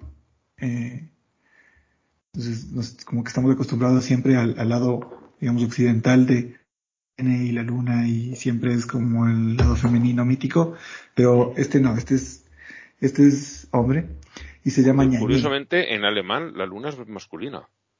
Ah, en alemán también. Y el, y el sol femenino. Ah, mira tú. Yo estaba pensando en los elfos de Tolkien. ¿Por qué en los elfos de Tolkien? Porque en los elfos de Tolkien también pasa eso. ¿En El sol es femenino. Que la luna sea masculina no lo tengo claro al 100%, pero el sol es femenino seguro. Ah, no lo recordaba. Y Wow. estoy acordándome ahora de una canción en inglés eh, que cantaba Marilyn Monroe en una película que hacía con Robert Mitchum, que es Río sin retorno. Y, y habla de la luna y dice, Oh, Mr. Moon makes hearts everywhere. Ah, sí, es verdad. No sé si en inglés la- es, es canon que Moon sea Mister, pero en esa canción es. Po- Posiblemente porque la una de las raíces del, del inglés es el sajón, que es un um, alemán Claro. bastante abandonado, bueno, el, un descendiente del sajón. Es el, el inglés. Y pues, quizá les quede de ahí el, el resto. Bueno, bueno, de- si- sigue con, con lo Perdón. que ibas. No, no, tranquilos, tranquilos. En fin, les cuento, les voy a leer, de- les voy a leer de aquí de, de- de esta página que me conté, que me parece que está súper chévere porque recoge bastante. O sea, siendo una tribu tan chiquitita, es como que la información es muy exigua, ¿no? Pero habla del nacimiento del dios Ñañé. Eh, el dios Ñañé llegó a una quebrada en forma de una piedra blanca y grande, como huevo. Desde el interior de aquella piedra salían unos sonidos que parecían el piar de un pájaro. Aquel huevo fue encontrado por las dos hijas de Huepau, el hombre más antiguo. Las muchachas tomaron la piedra en forma de huevo y la llevaron hasta su casa. Allí colocaron la piedra blanca en una olla nueva. En un par de días escucharon el llanto de un niño. Allí nació el dios Ñañé. Durante su juventud, Ñañé vivió con la familia que lo adoptó como hijo. A medida que crecía, su semblante del joven era cada vez más reluciente y bello. Solía salir a caminar y se llegaba hasta donde los hombres se encontraban trabajando la tierra. Los ayudaba y realizaba prodigios. Hacía que, sembrara, eh, que, hacía que lo que sembraban creciera inmediatamente. También salía de cacería, poseía sus armas de caza. Siempre que iba al monte volvía con carne para sus familiares. Todos vivían bien. Ñañé era amable y constantemente buscaba cómo ayudar a los otros para que no sufrieran. Quería facilitar las cosas para los hombres. Siempre estaba adornado y bello. Observando sus hazañas y el modo en el que se veía, la gente decía, esta no es una persona como nosotros, es Ñañé. Cuando ya tuvo más edad, pensó en buscar una mujer para que fuera su compañera. Un día Ñañé estaba pintándose el cabello con achote. No sé si tienen claro, el achote es esta, esta semillita que, que se mezcla con el aceite para darle color a la comida. Eh, bueno, eh, No, Aquí no nos usamos No. eso. no, es una, como, es una pepita, es una semillita eh, que eh, tiene muchísimo color rojo, intenso, como, como ladrillo. Y se le mezcla con el aceite aquí y, se- y se le da, ajá, y se le da color a la comida. Entonces con eso haces las tortillas de papa y etcétera. Y algunas de las tribus utilizan para pintarse la piel o el pelo. Entonces, bueno, se estaba pintando con achote y exclamó- alcanzó a ver un gusano hembra. Lo alzó para verlo de cerca y dijo, qué bonita eres, gusanita. Si fueras mujer, yo podría vivir contigo. Y, acto seguido, esa fue su primera mujer y con ella tuvo una hija. Tuvo una segunda mujer, hecha de brea. Él la convirtió en mujer y la tuvo consigo. Después tuvo una tercera mujer, que fue un tizón de candela. Cuando Ñañé alcanzó a oír que el tizón sonaba, chisporroteaba, se dijo así, ay, qué linda candelita tiene ese tizón. Si fuera mujer, yo la hubiera tenido. O sea, era un poco pan, pansexual el hombre, ¿no? La cuarta mujer fue un búho hembra al que transformó en mujer e hizo su esposa. La quinta fue de la familia de los sapos del inframundo. Su suegro poseía las semillas de la palmera de Chontaduro. Eh, las, sextas fueron, las hijas de Danta. Eran dos bellas hermanas. Ñañé vio que aquel hombre vivía solo con sus hijas, pues la madre había muerto, y al verlas se enamoró inmediatamente y se, se casó con ellas. Juntos vivieron algún tiempo. Como Ñañé tenía por esposas a sus dos hijas, Danta le, tenía animadversión. O sea, el papá de estas, de estas chicas, ¿no? Las hijas solían acompañar a su esposo a la cacería o a trabajar la tierra y andaban contentas porque veían los prodigios que hacía Ñeñe.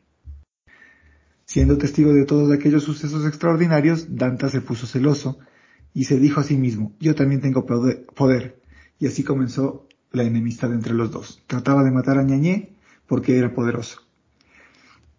Un día le puso una trampa y el dios cayó en la trampa. Después de lo ocurrido, el dios hizo también una trampa por su cuenta. En una quebrada colocó, unas espinas para que Danta cayera sobre ellas. Esas espinas efectivamente lo pincharon y con el pretexto de quitárselas, Ñañé aprovechó para convertir las espinas en cascos de Danta. Para, esto hay, hay, un problema, ¿no? Este hombre se llama Danta, pero Danta también es el animal, eh, el animal de la selva. No sé si le cachan también a este. No. Eh, es una especie de, es una especie de oso hormiguero gordo, grande, que vive aquí en, en la Amazonía. Eh, bueno, y en fin. Eh, ya me perdí por explicarle a Danta. Ya. Y su suegro se convirtió en, Danta, así lo quiso Ñeñé. De este modo continuaba la vida Ñeñé hasta que vino otro hombre, otro hombre, Mujue, o Trueno, que se aparecía ante los demás como Dios y dijo que era Dios. Vino a quitarle sus dos esposas y finalmente logró quitarle la de nombre de Rutayo. A ella se la llevó y Ñañé se quedó con una que era la hermana menor, la de nombre Repao. Ñañé luchaba por tener a sus dos mujeres, pero Rutayo no quiso volver a él. También luchaba por las mujeres de el otro dios, o sea, Mujue también hacía lo suyo, ¿no? Y al principio, eh, al principio Ñañé era hermosísimo, y luego, cuando vino el dios Mujue, él mismo se afeó el cuerpo con heridas. Mujue, por el contrario, tenía una hermosa apariencia. Y viendo que Mujue era tan apuesto, Rutayo no quiso apartarse de él y abandonó a Ñañé, porque su fealdad le parecía repugnante. Repao, su hermana, intentaba disuadirla de tal decisión y le contó que le había visto a Ñañé quitarse las llagas, colgarlas en un árbol y lucir bello y resplandeciente, con su hermoso semblante de siempre. Le decía que aquellas llagas no eran nada, que se trataba de cosas para tener el alumbrado, para alimentar a las lámparas. Vas a perder tu vida y a nuestro esposo, le dijo Repao a Rutayo. El que está, el que está feo ñañé va a aparecer con, su persona a la fiesta a la que tu marido Mujue está invitando. Invitando. Ese día, hermana, vas a ver cómo tu marido se va a hacer feo y nunca más volverás con ñañé. Bueno, y así seguían las cosas hasta el día de la invitación, en la cual empezaron a pelear ñañé y Mujue. Se desafiaron a muerte, pero ñañé fue quien salió victorioso. Partió a Mujue en dos. Por eso tenemos el trueno del este y el trueno del oeste. Y cuando Rutayo vio que su esposo había muerto, enloquecida de dolor y de, rabia, empezó a volcar la chicha de su cántaro. La chicha es la bebida tradicional de, la, de la zona del Amazonas, ¿no? Esa chicha derramada creció y creció hasta inundarlo y inundarlo todo, y fue entonces cuando comenzó el terremoto. Rutayo se fue flotando eh, en la chicha, que es el recipiente donde viene la chicha, e hizo temblar la tierra y lo hundió. Yañé dijo a la que fue su esposa mujer, tú siempre serás mujer de terremotos. Y así se quedó Rutayo y se fue a vivir debajo de la tierra. Ñañé se quedó en un pedacito de tierra que no se hundió, allí mismo convirtió a su esposa Repao en un peine, se lo colocó en el cabello y subió al cielo superior donde vive ahora. Allí también vive Repao, que es la señora que recibe a los muertos. Danta fue como Dios, pero se quedó en la tierra para que los hombres pudieran comer. El otro Dios, Mujue, el trueno, fue esposo de Rutayo y murió, a manos de Ñañé, quien después de las referidas luchas se fue al cielo. Antes de marcharse definitivamente, dijo que la tierra estaba llena de malicia, mortandad y problemas que nunca y que nunca volvería a ella. Entonces, básicamente esta es la, historia de él. Es, un dios muy importante porque es parte del génesis, del, génesis de creación eh, de, estas culturas Siona y Secoya. Y como figura es como muy llamativo, no sé, a mí siempre me llamó la atención eso. Ya me dicen que Tolkien también lo hizo, pero no sé, a mí me, me gustó esto de que la luna también sea hombre a veces. Y, y a pesar de que dentro de las culturas de, de, la parte de América, eh, el sol siempre viene a ser el, la, la deidad más importante, en este caso pues es la luna, me imagino que por, por lo tupido de la selva que debe ser mucho más eh, difícil vivir en una noche sin luna que una noche con luna. Y eso, eso con ñañé. Pues gracias, me ha hecho mucha gracia el nombre de ñañé. sí. Porque parece, o sea, para un dios importante, parece un nombre un poco casi de broma. Sí, sí, sí. sí, no conocía absolutamente nada de todo esto. No lo he oído nombrar nunca. La verdad es que No, sí que yo es tampoco. Muy curiosa. Pues Sí, muchas gracias. son tribus, son tribus su- sumamente pequeñitas y ya prácticamente extintas, digamos.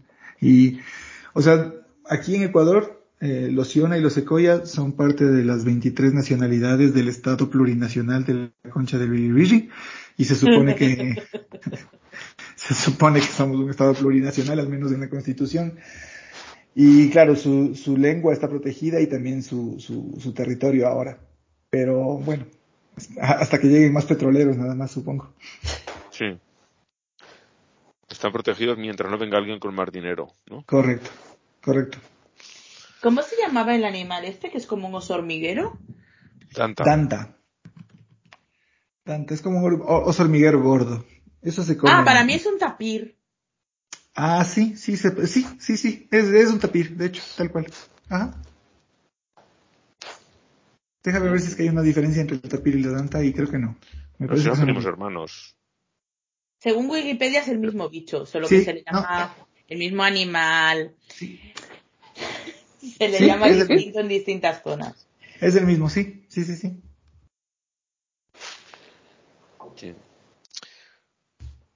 Por cierto, los, los, las crías tienen las mismas rayas que tienen los jabalíes. Los jabalíes, sí. Eso se, se comen esos bichos, ¿no? Porque tienen pinta de ser comestibles. Eh, son muy comestibles, pero claro, obviamente está prohibida su caza. Obviamente solamente los, los de las tribus originarias pueden seguirlo haciendo porque ese es su modo de vida y tal, pero... eh, Pero no se puede comía industrializar la carne. tradicionalmente. Claro, a- aquí se le llama carne de monte, ¿no? Comen danta, capibara, eh, sajino, que son una especie de jabalíes, eh, y hay un montón de, de animaluchos que, que les, da, les dan por ca- cazar y comer, y obviamente están en peligro de extinción, entonces se frenó eso porque hay un mercado negro grandísimo de, de carne de monte, entonces se trata de frenar lo más posible, Ya. pero sí, eh, eh, efectivamente se come. Vale. Pues vamos con la siguiente que recupero porque la- el programa pasado no teníamos. Es la sección de Es que nadie va a pensar en los niños. ¿Ve? Porque este grupo de un millón de mamás, el más pequeñito que hay, eh, le molesta mucho ahora un anuncio de, de la cadena de perfumería Sephora en el que pues, hay gente que se hace regalos y termina con dos hombres que se dan un besito, un piquito. Y eso, claro. ¿Y si los niños se enteran de que hay hombres homosexuales? ¿Qué les va a pasar a los pobres niños? ¿Qué trauma tan enorme? Eh, pues Nada, eso, o sea, un día, un día estás ahí en tu casa y al otro día ves un beso de dos homosexuales y acto seguido ya estás vendiendo el culo en la carretera, eso sí, sí. pasa siempre. Pasa Y siempre. Me encima, pasa. justo antes sale una gorda y se le ve la barriga. Mm, O sea, que no solo ya no te- sé qué les, no sé qué le molestará más. No, los maricones. A esta gente en concreto, los maricones. Pero, Bueno, pero ¿y si los maricones son gordos? Mm. seguro que alguien ha visto este anuncio y ha dicho que están promoviendo la obesidad. Porque las personas Seguro. gordas, solo con existir, promovemos la obesidad. Mi, mi pregunta honesta es, ¿cuán generalizados están los anuncios de televisión donde aparecen parejas homosexuales en sus tierras? Porque aquí ya los hay a todas horas y de todos tipos. Aquí en España se van viendo. No es, eh, no es que te- eh, lo tengas en todas partes, pero no sé, está bastante normalizado en el sentido de que te pueden aparecer anunciando cualquier cosa, pero no las que sean la mayoría de los anuncios, pero sí, los he visto. Pues eh, no hace mucho comenté uno de un anuncio de, de alarmas, unas alarmas con videocámara que una chiquita que por el respecto debe tener sobre 16 años o así eh, no les ha dicho todavía a sus padres que, que tiene novia y la- lo que hace es se pone delante de la cámara, la cámara se activa, la, imagen les aparece a los padres en el teléfono y entonces le da el beso a la novia, un besito también. Y, los padres ah, mira, pues ya lo ha contado, porque los padres ya se lo imaginaban, imagino, ¿no? Ya lo ha contado. Y todo el escándalo que hacen los padres y es toda la tragedia es esa. Dice, ya lo ha contado. ¿No? Entonces, si son anuncios en los que pues no se hace tampoco ni, ni están levantando ampollas. Yo no he visto a nadie quejarse por esto. Seguramente alguien del Partido Verde Vómito sí que se habrá quejado, pero no ha llegado muy allá la queja. Hay una Bueno, yo marca de... como, como publicista que soy, este, digo, a mí siempre me sucede que me dicen, sobre todo cuando estamos hablando de campañas sociales, ¿no? Clientes sociales, qué sé yo, municipios, este, prefecturas, eh, presidencia y demás. Eh, necesito que el aviso sea lo más diverso, ¿no? Como aquí obviamente tenemos toda una multicoloridad de gente, pues que sea muy diverso, que tengamos de todo un poco. Ponle por favor lo más diverso posible para que se note la inclusión y no sé qué. Claro, yo mando el guion y claro, en alguna escena pongo una escena de estas en donde salen dos chicos tomados de la mano o alguna cosa y entonces enseguida viene la devolución que dice eh, no tan diverso. Hasta ahí no. eh, Tomándose de la mano, ¿eh? Que no es que estén lamiendo ni nada. Claro. Eh, No no es que tenga nada en contra ni que esté mal, sino que desde qué va a decir la gente que es conservadora, porque yo no soy conservador, es la gente. Sí, sí, sí. Y claro, no voy a ser yo el primero que les obligue a ver estas cosas. Claro, que son correcto. conservadores. Ay. Iba a decir aquí que en aquí España, en España, sí. Sí, Iba a decir que hay una marca de, bueno, yo llevo muchos años sin ver anuncios en la tele porque no tengo la tele enchufada a la antena, solo a plataformas. Pero mm, eh, hace años ya una marca de productos de limpieza que se llama Asebi eh, empezaron a sacar eh, campañas muy guays. Podéis buscarlas en YouTube. Asebi como suena con V. eh, de familias diversas. O sea, no es que hagan especial hincapié en nada, simplemente son familias diversas anunciando cosas de limpiar como cualquier otra marca. Y yo desde entonces los compro. Así que les funcionó. Mm. Sí, aquí se ha visto, pues eso, algún que otro anuncio, no, no son mayoría ni muchísimo menos, pero anunciando cualquier producto. O sea, no hay, desde lo que dices, limpieza, eh, cosmética, ropa, de todo, pero no son, no es que haya muchos anuncios que, que toquen el tema, pero sí que es verdad que no, que no, no se esconden y yo no he oído a nadie quejarse de que los pongan. No lo he oído. No, sí que, Yo eh, tampoco he oído gente eh, criticando, pero es que no, no sé quién que conozca que me vaya a hablar del tema todavía me hable si va a hacer una crítica como esa. Así es que puede que sea que sí, que con esa gente no me junto. Pero, Ya, ya. pues sí, No, pero a ver, y yo en el trabajo sí que tengo un compañero que, una, una compañera que es, que lo comentó también más de una vez, que es, es lesbiana, y él es muy amigo de ella, pero una de las frases que yo le oía de, de, de- de vez en cuando decir era que no, no, no, no hay que hacer nada contra ella porque ya tiene bastante con lo suyo. Y, yo decía, pero, ¿qué es lo suyo? Porque además es que son muy amigos y es, es lo que a mí me, me, me reventaba la cabeza. Y, y este se quejaba muchas veces de que en las series sí que es cierto que hubo un momento en el que había una superpoblación de parejas gays. De hombres o de mujeres, ¿no? Pero sí que hubo un momento en el que dices, igual eh, que, que en todas, todas, todas, todas las series tenga que aparecer una, una pareja, mínimo una pareja homosexual, pues eh, se estaban cargando un poco las cintas, ¿no? De, de- de exagerar un poco el, el querer hacer esa inclusión. Y sí que la gente se empezó a quejar de que es que en todas las series tiene que aparecer. Siguen apareciendo prácticamente en todas las series de televisión y ahora ya la gente no se queja. Pero este sí, este se quejaba amargamente. Es que te los meten por los ojos en todas partes. Y vale, sí, están en todas partes, pero no, no con tanta frecuencia. Claro, lo que es cierto es que no se dejan ver con tanta frecuencia. Eso sí que es verdad. Si te los meten en los ojos es porque te entran, digo yo, ¿no? Porque te fijas, Sí, sí. claro. Pero a mí lo que me hizo mucha pero- gracia de esa etapa que hablas tú, Ángel, em, que fue pues a lo mejor a los primeros 2000 Sí. es que había muchas parejas gays, pero luego nunca se besaban. No, no, no, no. Platónica. No, veías ningún, Ningún contacto físico. Cuando, no, sí, abrazos, se daban abrazos. Cuando Sí. había un momento como de súper, súper, súper intimidad, súper intimidad, entonces cogían y se abrazaban y tú. ¿En serio? o sea, por favor. Y Sí, quedaba pero- muy forzado, quedaba muy raro. Sí, quedaba raro y y posiblemente eso hacía todavía más evidente que te estaban metiendo esa pareja con calzador. Por, por lo que dices tú, porque el comportamiento no era el de una pareja normal. No, una pareja normal, pues ellos se dan besitos.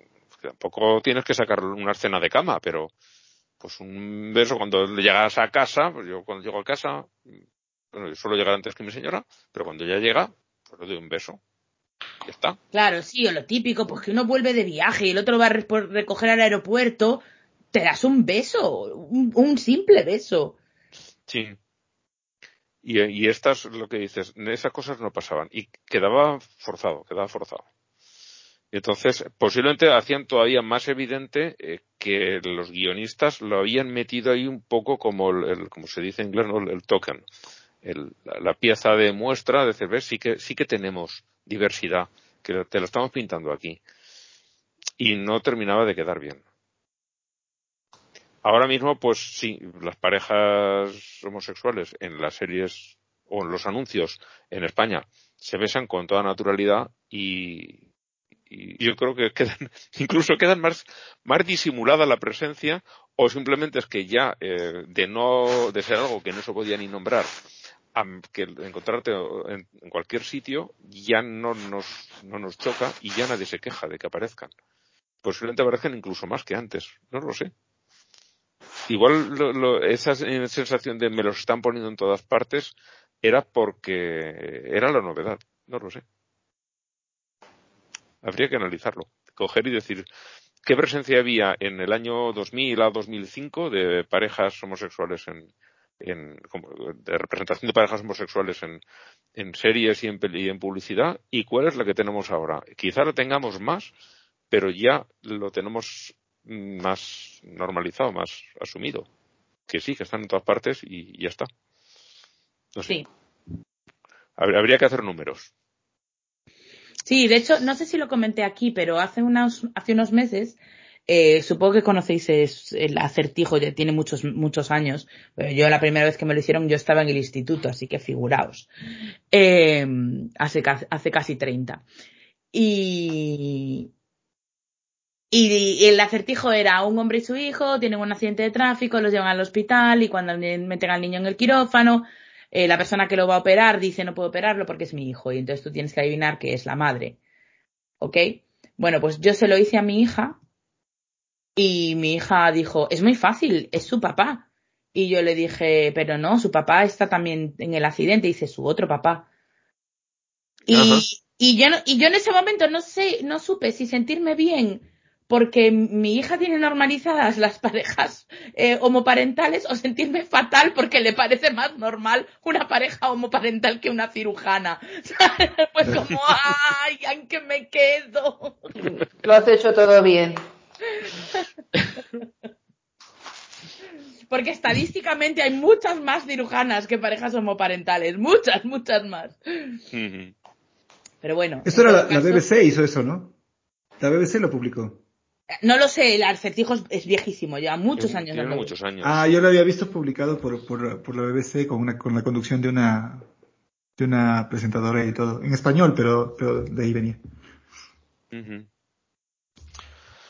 Bueno, vamos a ir repasando las noticias generales. Eh, dentro de los católicos, mm, quiero enviar, y creo que se unirá más gente, un aplauso a la gente de Orihuela, que está en la provincia de Alicante, al sur, ya haciendo pro- frontera con Murcia. Es el, creo que la población más al sur de la comunidad valenciana. Y se han puesto de acuerdo para recoger firmas y que el alcalde no reciba al obispo Munilla, que ya lo hemos nombrado más de una vez. Es este señor que tiene cara de, de ir a mirar eh, a los baños, ir a mirar niños en los baños, pues es, de verdad Mm. tiene cara de, de viejo rijoso y, y es, es un, un obispo eh, tremendamente homófobo, muy machista, eh, de los que dice que el feminismo es uno de los grandísimos males de la sociedad actual.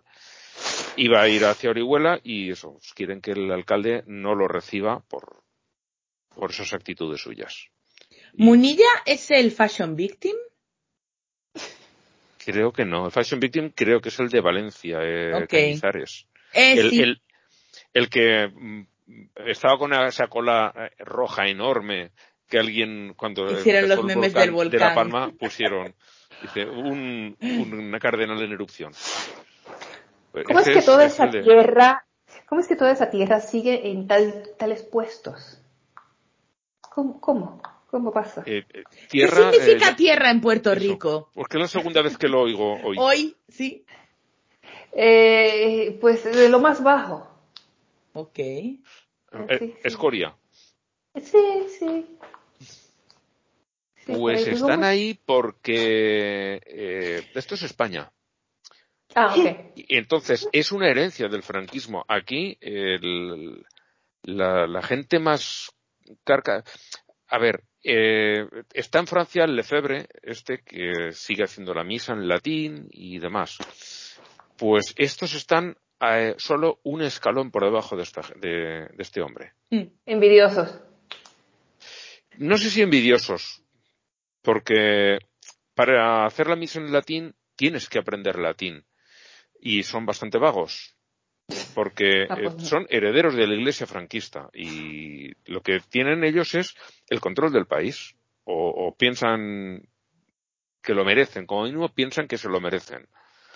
Y es una gente muy, muy carca. eh, se están negando, por ejemplo, aunque ahora llegamos a otra noticia, a hacer la más mínima investigación sobre los abusos sexuales por parte del clero, porque ellos son, pues, lo mejor de lo mejor, según su peculiar óptica.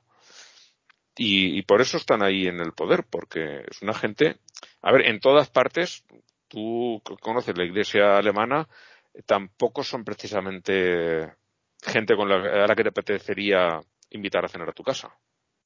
Para nada. Pues estos solo son un, un tanto más, más extremos que, que los de allá. En ningún sitio el catolicismo va a ser progresista y, y- y gente, digamos, de, de- que te apetezca conocer. Pero Bueno, bueno. España son Hay que, en España tuvimos católicos, los curas rojos famosos de los años 70. En América estuvo la teología de la liberación, que han sido pisoteados por el, eh, por el establishment católico. Sí, Sí. pero existen. Claro, es Es que estos son el establishment católico. Por Mm. eso son, son así. Y por eso están donde están, porque son el establishment. Claro, es lo que iba a decir yo. Aquí- Son ellos la institución, pues. O sea, ¿cómo, cómo, Exactamente. o sea, más bien la pregunta es al revés, no es por qué esa, esa gente sigue ahí. Es, es, más bien es, o sea, si, si no estuvieran ahí, la iglesia no sería lo que sigue siendo, más, más claro. o sea, es- Están ahí porque sus fieles no los cuestionan. Punto. ¿No? Sí. Porque si la gente empezase a decir, no, mira, con esta mierda nos piramos de la iglesia. Pero ese tipo de fiel que no cuestiona ya está, ya está en la salida. Espe- qui- quisiera pensar. Que Diosito Sí, son, son, son gente eh, en general muy mayor. gente Exacto. muy mayor.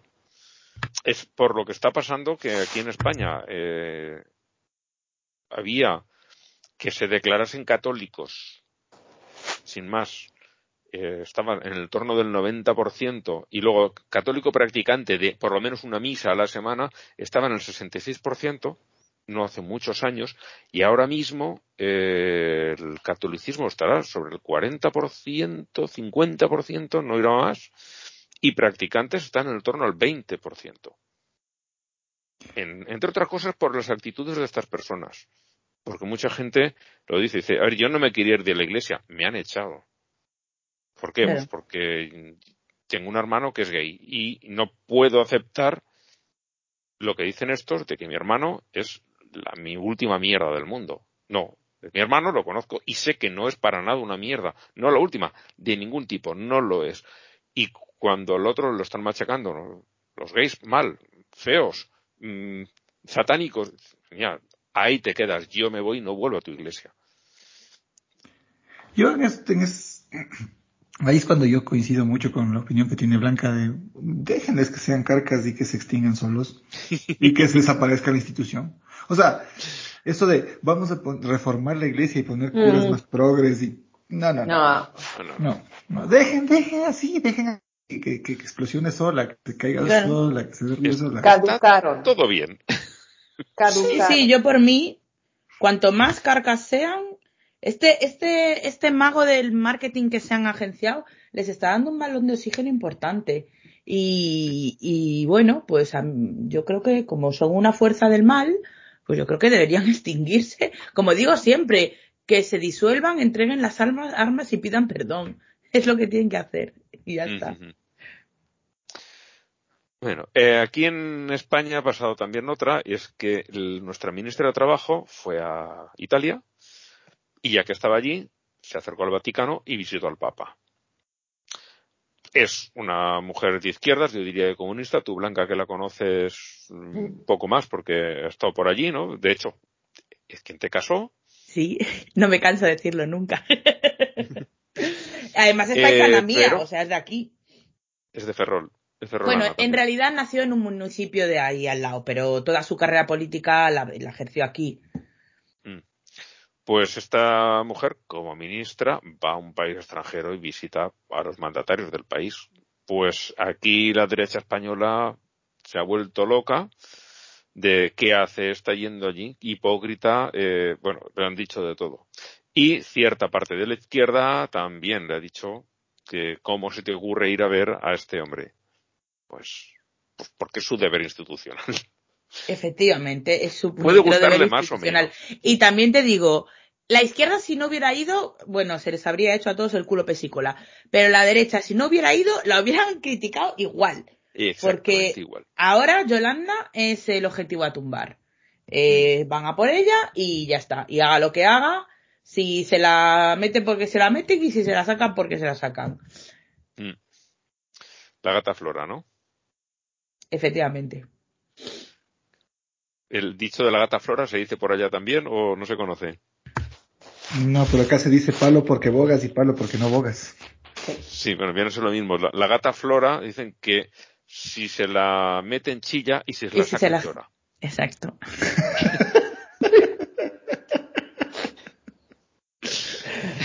Pues eso es la derecha de este país con, con el gobierno actual. Es que es igual, haga lo que haga. Que no seré yo, yo no voy a decir que este gobierno sea perfecto, ni muchísimo menos. También te digo que ningún gobierno de la democracia ha tenido que lidiar con una situación como esta. Que no, nadie podía hacerlo bien, pero bueno. Em, Y, y ellos tampoco lo están haciendo bien, pero desde luego lo podrían haber hecho mucho peor. Se me ocurren muchas maneras. Yo claramente doy gracias, doy gracias porque nos haya pillado este gobierno y no otro, también te lo Sí. digo. Porque después de ver lo que pasó en Estados Unidos, en Brasil, En en, la Comunidad de Madrid, Eh, ahora están saliendo las cifras de, de como de sobremuertes, ¿cómo se dice? De exceso de muertes eh, y la región de con mayor exceso de muertes en 2020 de Europa es Madrid. Mm. Diablo. Pero nada que ver con el gobierno de la Comunidad de Madrid. Eso es porque sí, sí. entró un mapache por la ventana y y, y robó la tarta de manzana. efectivamente. Pues eh, Es por la, es por la migración china, seguramente. Sí, sí, también. Ah, Entre el mapache y los, y los chinos lo liaron todo. claro. Bueno, eh, aquí tenemos eh, una organización que es internacional, aquí tiene mucho peso, pero realmente eh, esto eh, igual, a ver si les hago llegar a los, porque ellos lo documentan muy bien, a los herejes, y que miren este grupo, porque eh, creo que se van a divertir. Va a ser otro de estos que dicen, ¿por qué tengo que investigar esta mierda? Son eh, Aztoir y todo su entramado de, de fundaciones y demás. Aquí en España, eh, una fundación para librarse de pagar ciertos impuestos tiene que prese- presentar las cuentas todos los años y ver que, que realmente es sin ánimo de lucro. Pues esta gente llevan seis años sin presentar absolutamente nada. Uy, Pero- Y nadie se ha dado cuenta de eso. Me encanta.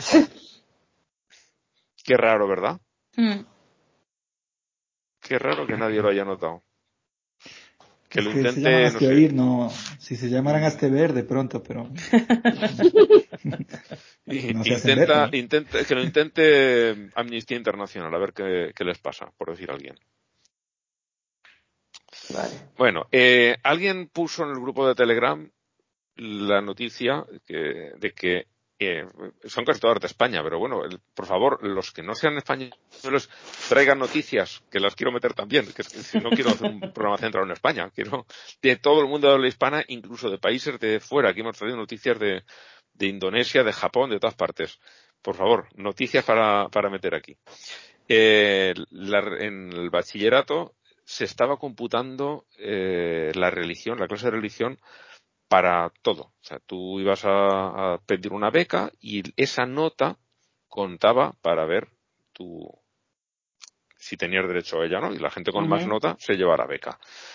Pues claro, mucha gente, eh, sabiendo que ahí las notas se regalan literalmente, se apuntaba a religión. ¿Por qué regalan la nota? Para atraer gente a las clases.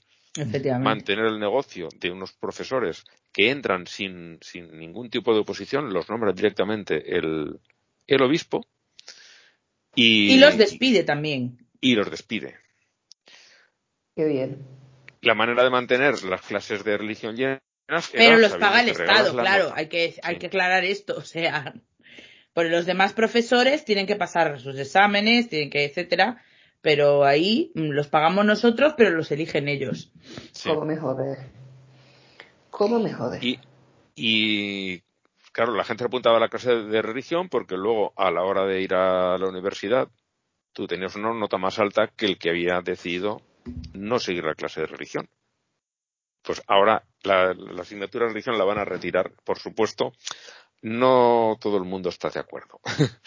y el comentario que hacía quien lo puso es, dice, lo que es inconcebible es que en España sigamos teniendo clases de religión en las escuelas públicas. Y no solo eso, sino que además ahora mismo empiezan a tener la religión, es como optativa en todos los niveles, ¿eh?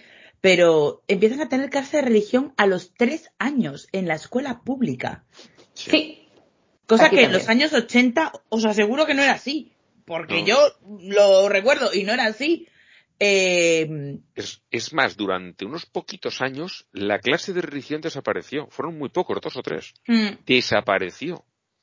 Y, y yo voy a decir una cosa más, que a mí me fascina, porque obviamente mi hija no va a religión eh, y va a una clase que le llaman valores. Y en esa clase le enseñan cosas como derechos humanos, la constitución, ecologismo, y esas cosas a los niños que hacen religión no se las enseñan. Lo mismo pasa aquí con los que van a ética porque son los que no van a la clase de religión y entonces se quedan, sí, no, eh, todo, ese, con- todo eso no les, no les llega, no les llega y es una desgracia. Ujú. O sea, se, entiende que la religión está supliendo eso. Y no, amigo, no lo está supliendo. No te va a enseñar nada de eso. No. Como podemos ver en la siguiente noticia, eh, que amplía el, como pongo aquí, el listado de horrores del Colegio Pare Mañanet de Barcelona. Ahora hay un señor aquí que dice que su hijo de 21 años, que había pasado por ese colegio y había sufrido eh, abusos, eh, se suicidó y está convencido de, que fue por esos abusos. O sea, mm, si tan tanta moral te diese la religión, estas cosas no estarían pasando. Y las tenemos a la orden del día, Esas son ideas que te haces tú. seguramente. Yo que les tengo manía. Claro. Sí, es, por- Lo es porque eres ateo radical. Sí. Zurdo, rojo, comunista. Recalcitrante. destructor de pueblos, recalcitrante. Hoy, hoy he visto, no recuerdo dónde. Eh, bueno, igual es en, la- en esta última noticia que hay, de- que es de España, la, la siguiente de España, por fin. Eh, el diario El País ha hecho un informe de, sí, es aquí, es aquí, de más de 1.200, 1.250 y alguna víctima, 1.230 y algo víctimas, no recuerdo cuánto eran, pero más de 1.200 eh, de abusos sexuales entre los años 40 y 2000, no recuerdo el año, 2008 me parece que era. Eh, de, de niños, claro, los, los que fueron los años 40 ya no son niños, que sufrieron abusos por parte de, de sacerdotes en, en colegios. Y en un viaje en el que un periodista del país iba en el mismo avión papal, como van de, de muchos otros medios de comunicación, el, el Papa nunca viaja solo, siempre va con, con gente Con y aprovechan Dios. el vuelo para hacerle entre, entrevistas. Le entregó en ese vuelo el informe que tenía preparado el diario El País, de aquí de, de España. Eh, lo ha leído el Papa, ha llamado a Omeya, que es el jefe de la conferencia episcopal de aquí, y le ha dicho que se dejen de tonterías y que empiecen a hacer una investigación por el estilo de la francesa. No sé en qué quedará, pero... Esa cifra es eh, ridícula. Sí, O sí, sea- es ridícula. Dicen, estos son los casos que tenemos registrados. Sabiendo la baja tasa de denuncia que hay, tienen que ser miles y miles y miles. Y la Y importancia que tuvo la Iglesia Católica en la educación en España durante el franquismo, Sí. que ahora sigue teniendo muchísima, hay muchísimos colegios católicos, pero es que entonces, una locura, había una locura. Es como eh, ahí atrás em- se sacaron una lista de, de los ministros de este gobierno que habían ido a colegios de pago. Y yo pensando, claro, pues si no los había públicos, ¿a qué cojones de colegios iban a ir? había pocos. Es que Pues aquí, eh, a ver, me aseguro, creo que era aquí. Había un, sí, una gráfica de las, las congregaciones, repartido por congregaciones donde había más casos denunciados, más casos registrados. Y por no mucho, pero ganan los maristas, que creo que estos del par de mañana son maristas. son los tuyos, Andrés. Yo, un saludo para los maristas, como siempre. Campeones. Vamos. Aguante Los segundos. maristas. Los segundos, los jesuitas, Eso me sorprende, los- debo decir. los, ¿te sorprenden? Un poco sí. ¿No? Bueno, a mí me sorprenden, a ver, por mi experiencia personal, me sorprenden los terceros que están casi a la mitad de los dos anteriores, que son los salesianos. Uh, pues a mí no me sorprenden, ¿eh? Yo, por mi experiencia personal, estuve en un colegio de salesianos y allí no había nada de esto. O no enteré. Sí, Pero, pero, los niños vamos. lo suelen saber. Sí, y ya, ya no éramos niños, ojo, que yo a lo allí con no sabes 15 un años. caso concreto, pero es como, ese cura no hay que acercarse. Eso, Nada. eso está en Yo el aire. no- Era como mi profesor de gimnasia de Barcelona. Todas sabíamos que no había que acercarse al pibe. Pues allí lo único que había era uno que decían que era mirón, que se ponía, donde ibas tú a los urinarios, te ponía algo para mirar. Pero yo tengo que decir que en los cinco años que estuve allí, este hombre jamás lo vi hacer aquello de lo que lo acusaban. Tendría yo esa suerte, pero nunca lo vi, ni se vio, ni se hablaba de ningún ninguno de los frailes, eran frailes, creo que había uno o dos que eran curas y el resto eran todos frailes, nadie decía no, cuidado con nada, o sea, cero. Igual era porque éramos ya más mayorcitos y ahí, pues más de uno hubiera, hubiera denunciado y hubiera movido la cosa. Igual si hubiéramos sido más pequeños, algunos se hubieran alzado. Pero Bueno, éramos ya todos adolescentes. A mí me pasa algo parecido porque yo también me gradué en colegio de jesuitas y me pasaba algo similar. Es decir, o no me enteré nunca y vaya, pues yo tengo TDAH, así que es muy fácil que no me haya enterado de nada. Pero, pero sí, no, no. No, en el rato que dices la cifra esta de los jesuitas, digo, qué extraño, porque estos tienen otro trip, ¿no? Pero me, me, me lo, me lo esperaría de, no sé. de Yo no pongo la mano en el fuego por ningún cura. No, no, no. Yo tampoco. No, yo, yo, yo, yo para nada tampoco. Pero, Pero pero me- me, sorprende. no, Lo- sí, a mí me sorprende que los salesianos, por mi experiencia personal, estén tan arriba, que sean los terceros. También te digo que hay que tener en cuenta que hay muchos colegios salesianos. Sí, Y claro, son números absolutos, no relativos. claro, Capuchinos, pues tampoco hay tantos que tengan colegios, ¿sabes? sí. Entonces, eh, igual tiene una incidencia más baja. eh, Claro, profesores por abusados, o sea, por abusadores por, por X cantidad de profesores. claro. Habría que verlo en porcentaje, pero es que claro, esos tres, esas tres órdenes tienen muchos colegios. Muchos colegios. Yo solo sé que el profesor de religión de mi colegio donde me gradué de escuela superior terminó suicidándose. Eh, así fue la cosa. Yo no puedo decir que tuve ninguna situación así que, que resalte con esta persona, pero sí siempre hubo comentarios. Y pues, pues al, al cabo terminó suicidándose. ¿Qué pasó? ¿Qué iba a salir? ¿Qué no iba a salir? A saber. Y casual, mi hermana estaba recogiendo eh, eh, armarios hace unos meses y encontró un mensaje que me escribió un profesor en, al final de un trabajo. Y es un profesor al que quiero muchísimo, todavía trabaja, no voy a identificar nada porque el comentario que él pone en esa carta, yo podría destruir a ese hombre, es la cosa más rara que me ha sucedido en mi vida. Lo tuve que leer tres veces y le dije a mi hermana, saca eso de la basura, yo necesito ese papel. Eh, y yo imagino que él no lo escribió pensando absolutamente nada, pero al cabo de los años y la situación como está en estos momentos, si yo sacara ese papel, ese hombre se va a la mierda. Y es, eh, fue, fue, para mí fue, fue rarísimo, fue rarísimo.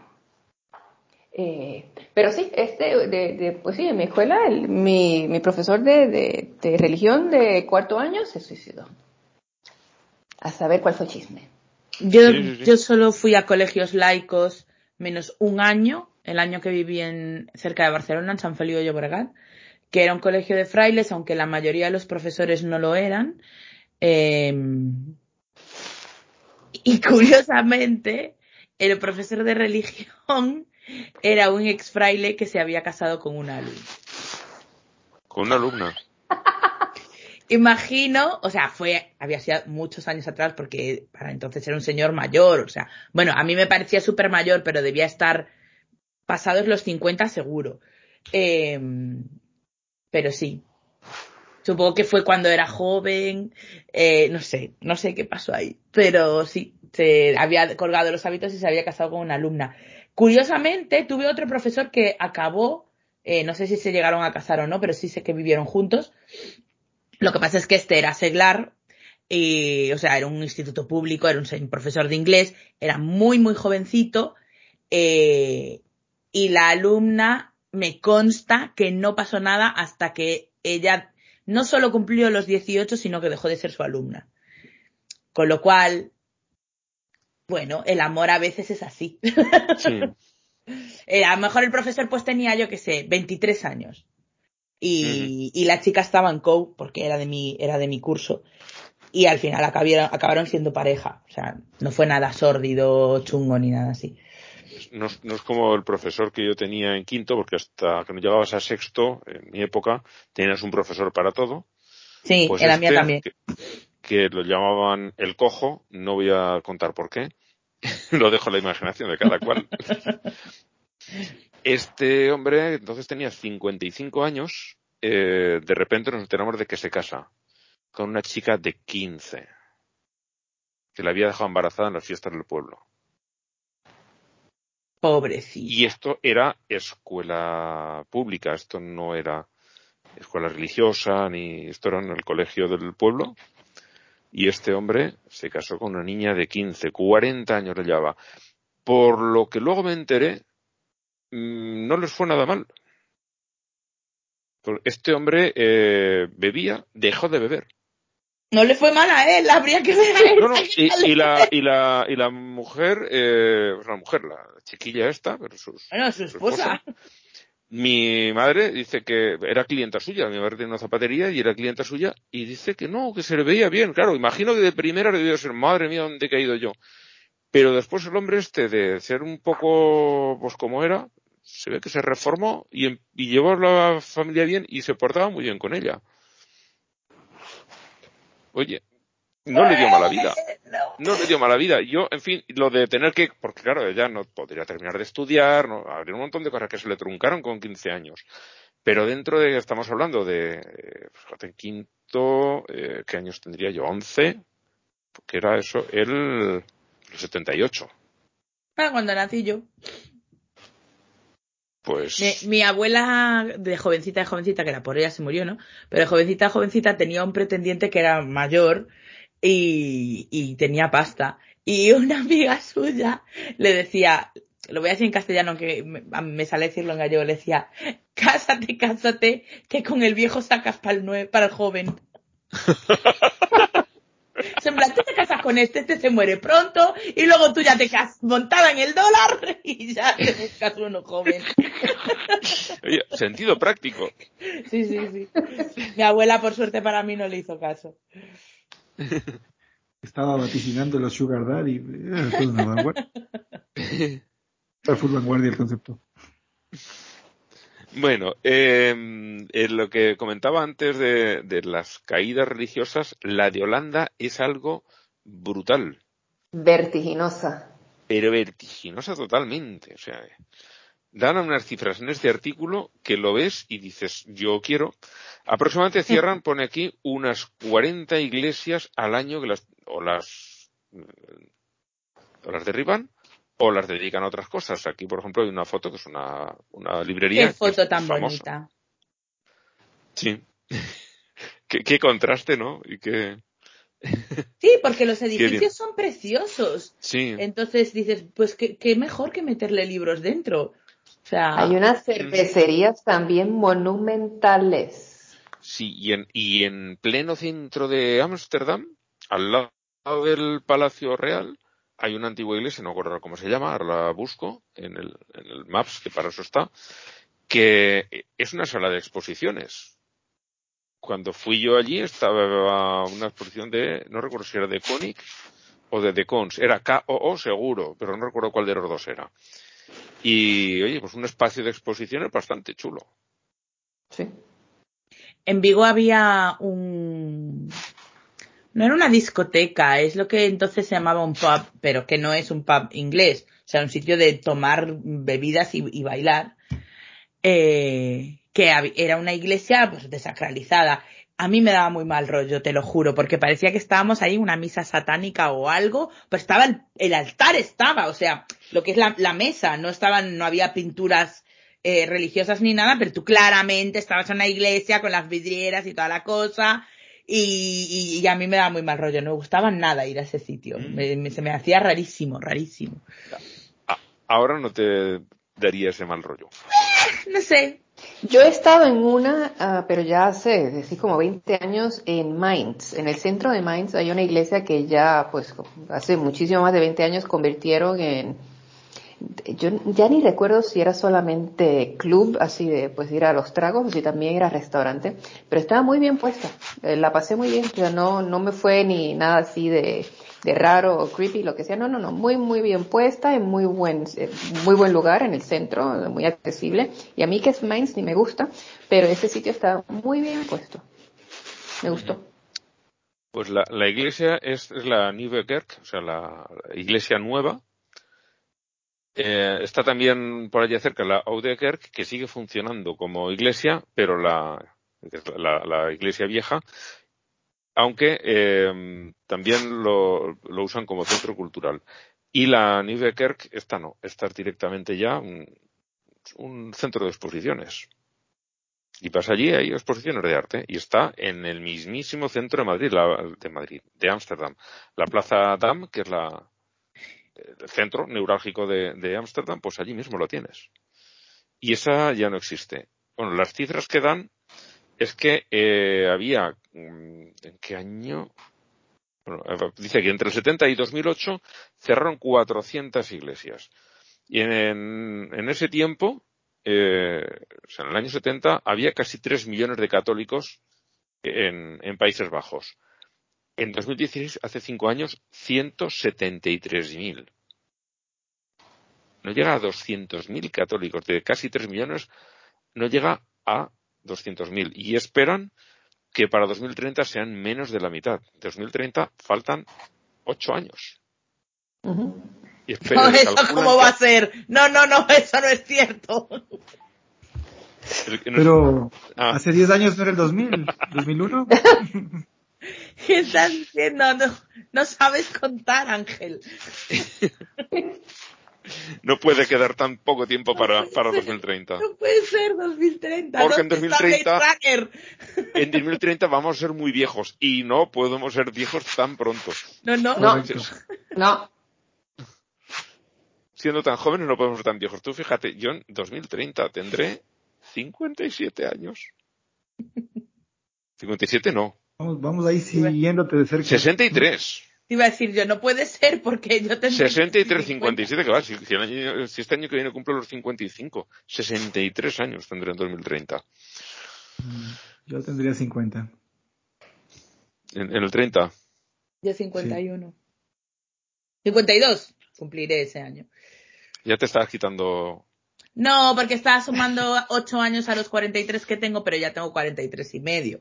Entonces, No, no, no, ya yo estaría llegando al sexto piso. No, no, no, todavía no. No, no tengo Yo, yo, ganas. yo ya estaré instalado en el, en el y lo que es mucho más grave, mi hija tendrá 16. No, Y Uy. eso sí que es duro. es. Sí. Llevarás ya cuatro años de duro, pero a partir, a partir de los 12, Es que el otro día estaba hablando con mi madre y mi madre me, estaba me decía, ¿cómo, qué rápido está creciendo ahora? ¿Sabes? Como es como de pronto acaba de cumplir ocho años. Y le digo yo, me quedan a todo tirar cuatro años de niña. Y, y, Sí. y cuando dije eso fue como, ¡no! O sea, ¿qué es, qué es esto? Me- no, no puede ser. O sea, no. Bueno, spoiler alert, el mío tiene 11 y ya empezó. Ya. Y la mía va a empezar pronto también porque es súper espabilada la cabrona. O sea, y no, no, no me refiero tanto al nivel, al nivel, al, al, al, al tema de, de, de, de los novios, las novias y las cosas por el estilo, porque en eso está totalmente ah, despistado como todo chico de 11 años. Pero Todos, sí, ¿no? ¿eh? ¿no? Bueno, hay uno que otro. Pero las rabietas y las respondidas y las lanzadas de puerta y las, ajá, eso ya.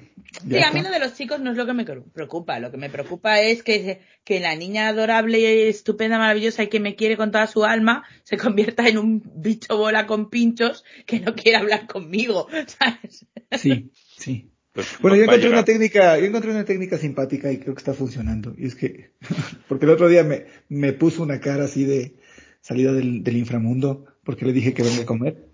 Dije, Luciano, ya es hora de comer. Y entonces, se transformó su, su semblante en una cosa horrible. Y, y, y me respondió así súper seco y me dijo, sí, ya a comer. Así me remedó. Entonces le dije, me hirvió un poco la sangre. Y dije, no, no, a ver, voy a ser el pez en el remanso del río y solamente le dije, ¿te dije yo algo malo? Y se desarmó, así sentí como cayeron las piezas de su ser al suelo. Entonces, porque yo no creo que haberte dicho algo malo. O sea, te digo, está servido es para ti. Si quieres vas y comes. Y me fui. Eso ya se lo hago yo ahora. Le digo, ¿por qué me estás gritando? A veces se desespera por, porque yo qué sé, no sabe atarse un zapato o lo que sea. Y le digo yo, ¿por qué me estás gritando encima de que te estoy intentando ayudar? ¿Te parece que está bien que me grites? Y entonces es, es lo que dices tú, reacciona a neurona espejo, ¿sabes? Y dice, no, perdón, perdón, es que me desespero. Sí, sí. O sea que Bueno. eh, no funciona eso de caerles a, a, a cuescos a los niños. No, No, no lo no, hagan. no, no creo en eso, no. Bueno, eh, tengo que decirte, eh, Andrés, que aquí en España un cuesco es un pedo. ¿En serio? Sí. Ah, wow. Tampoco les caigan a cuescos en España. ¿Te imaginas? Como me has contestado mal, trae la cara. Ahora vas a oler. ¡Ay, un momento! Ahora vas a oler quién es tu padre. En, en la parte de otros cristianismos traemos a un viejo conocido, bueno, realmente toda la familia, Josh Duggar. La, la familia Duggar eh, tenía un programa, para el que no los conozca, que era como era 19 and Counting, que tenían 19 hijos y, contando, o sea, esperaban tener más.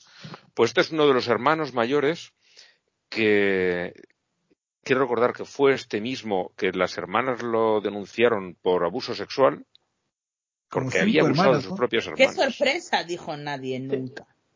Sí.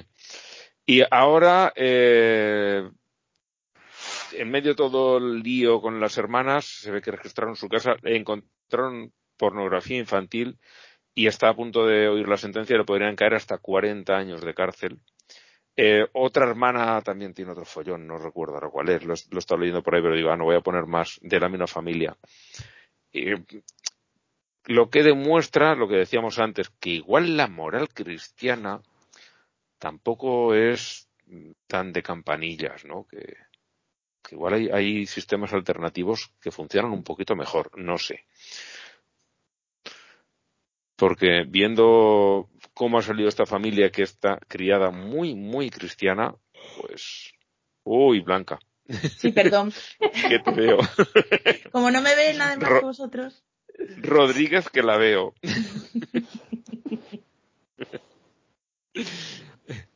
bueno, estaba bostezando. Es que, Sí, es que mi, mi casi- estúpido, estúpido cuerpo, como está acostumbrado a madrugar entre semana, el fin de semana decide que también. También. Y aquí estamos ya casi medianoche en Europa. Mm. Entonces, bueno, vamos a ir saltándonos alguna noticia, eh, porque si no, esto nos van a dar aquí las uvas que decimos en España, que es las uvas se, se comen eh, para fin de año. Imagino que muchos conocerán la tradición, otros no. Pues para que no nos den las uvas aquí, podemos saltarnos alguna, porque si no, no, no acabamos. Sí, pero la Eh, siguiente no te la pases, porque la, La, siguiente vale, venga, la siguiente. Bueno, coméntala tú, que. O sea, es que no, no la he leído, poquito. pero ya solo, ya solo el, el, Sí, con el titular. el titular, o sea, Si lo abres, ves la foto del señor. sí, sí, es buenísimo, y hay, hay vídeo y todo.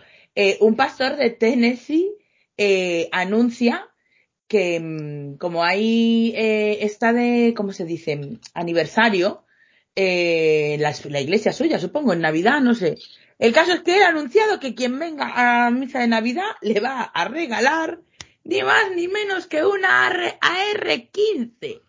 No, va a regalar O sea- dos. Va a haber dos afortunados.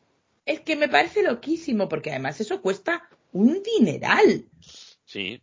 Y, pero es que, a ver, eh, estamos en, en cristianismo, la Navidad. ¿Qué puede hablar más acerca de amor que una R15, un rifle de asalto? Nada. ¿Qué mayor nada. muestra de amor? Además me encanta porque el tipo lleva en el vídeo, lleva una camiseta que pone love, una camiseta negra que pone love, la L es una pistola, la O es una granada, la V son dos cuchillos y la E no la veo, porque lleva por encima una camisa y se la, se la tapa. Y se tapa.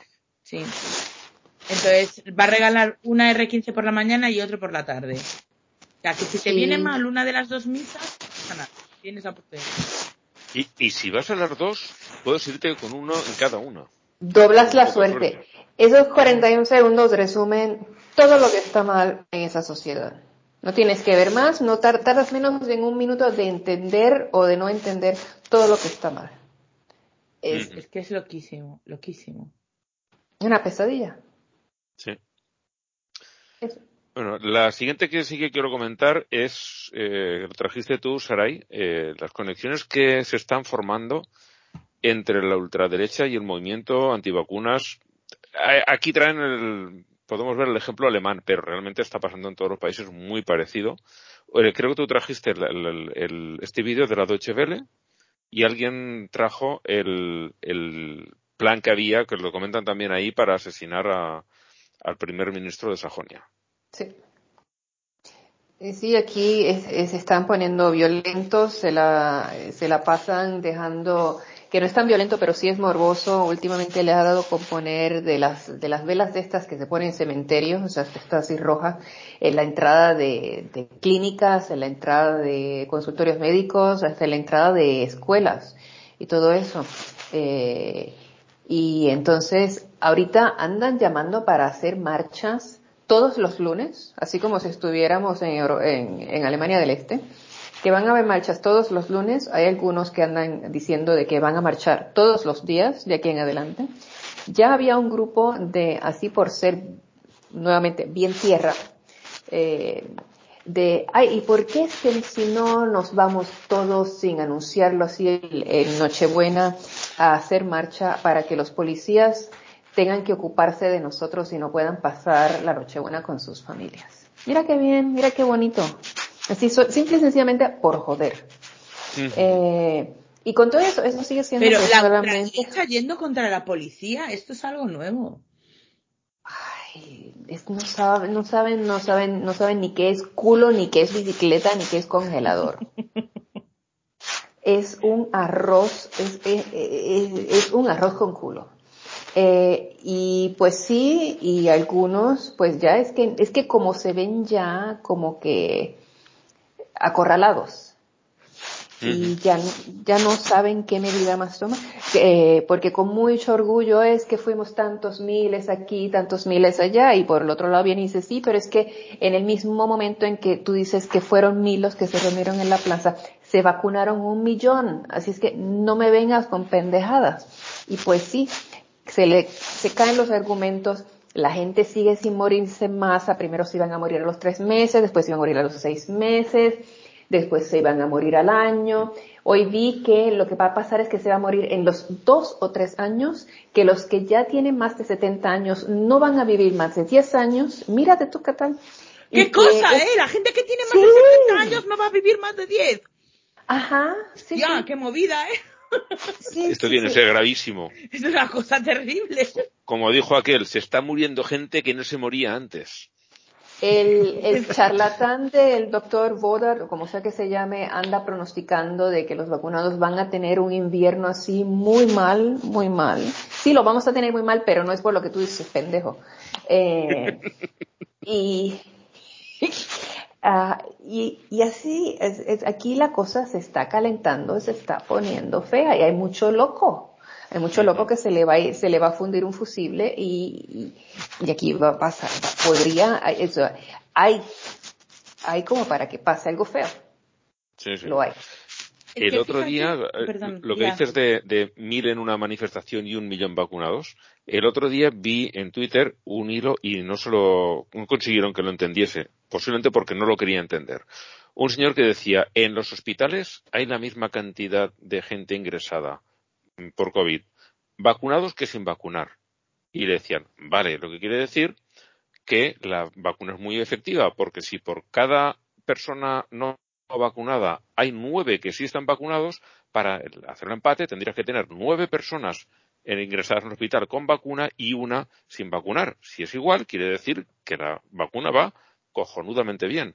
Y que no, no, no, si hay la misma cantidad, es que la vacuna no sirve para nada, porque si no, no habría ningún vacunado. Y no, no se lo pudieron hacer entender, que, que estaban considerando dos masas muy distintas, que aunque luego en el hospital sean mitad y mitad, claro, si, si la parte de una mitad es gigantesca y la otra es diminuta, pues no, no. Y además no. en un país como España, donde tenemos una vacunación altísima, de las más altas del mundo. Sí, estamos sobre, aquí... en el torno del 90. Aquí no quieren entender. Ahora mi, acabo de leer en Twitter, lo pusieron hace dos horas, de que ya están empezando a caer, de así de los antivacunas, están empezando a caer algunos algunos casos de, de corona, eh, incluyendo algunos casos do, donde sí les ha pegado fuerte, y que pues la reacción es de que pues tiene que ser por culpa de la vacuna. Pendejo, si no te has vacunado, ¿cómo va a ser culpa de la vacuna?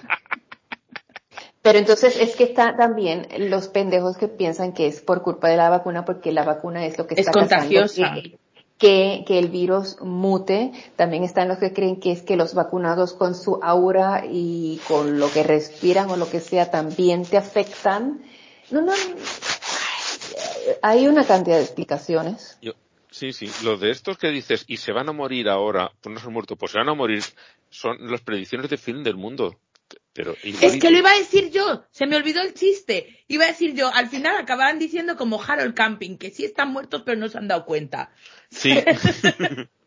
Ellos van por ahí andando y, y, tomándose cañas y bocatas de jamón y creen que están vivos, pero no, están muertos, pobriños. Pero va bueno, sobre el... marcha, ¿no? Es como raro, porque eh, cuando empezó el tema de la pandemia yo recuerdo muchos familiares, incluso míos, empezaron con el tema del, del, del charlatán este del Andrés Kalker y su dióxido de cloro y su pendejada. Y que no, y que el COVID no, y bueno, y empezaron con todo, toda la, la parafernalia aquella.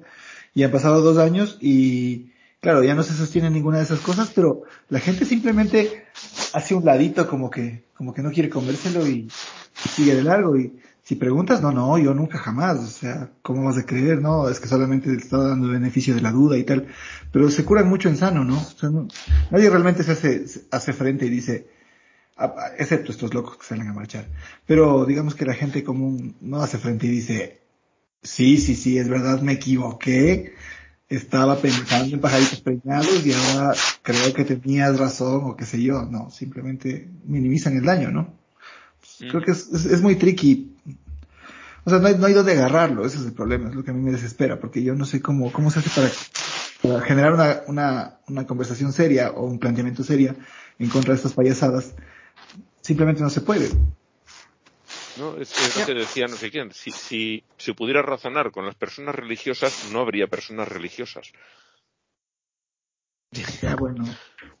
Ok. No, no recuerdo quién decía la frase. La puedo buscar por ahí, pero no es mía, pero Ralph Waldo Hitchens eso. y Hitchens me suena, me suena Hitchens iba a decir, pero no sé, podría ser cualquier otro, pero decía eso, alguien decía, si se pudiera razonar con ellos, no habría personas religiosas, porque ya razonarían y saldrían de la religión. Ya. Es el Doctor House. ¿Es de Doctor House? Sí. Vamos, de los guionistas, claro. Bueno, claro, sí, soy consciente de que es un personaje de ficción.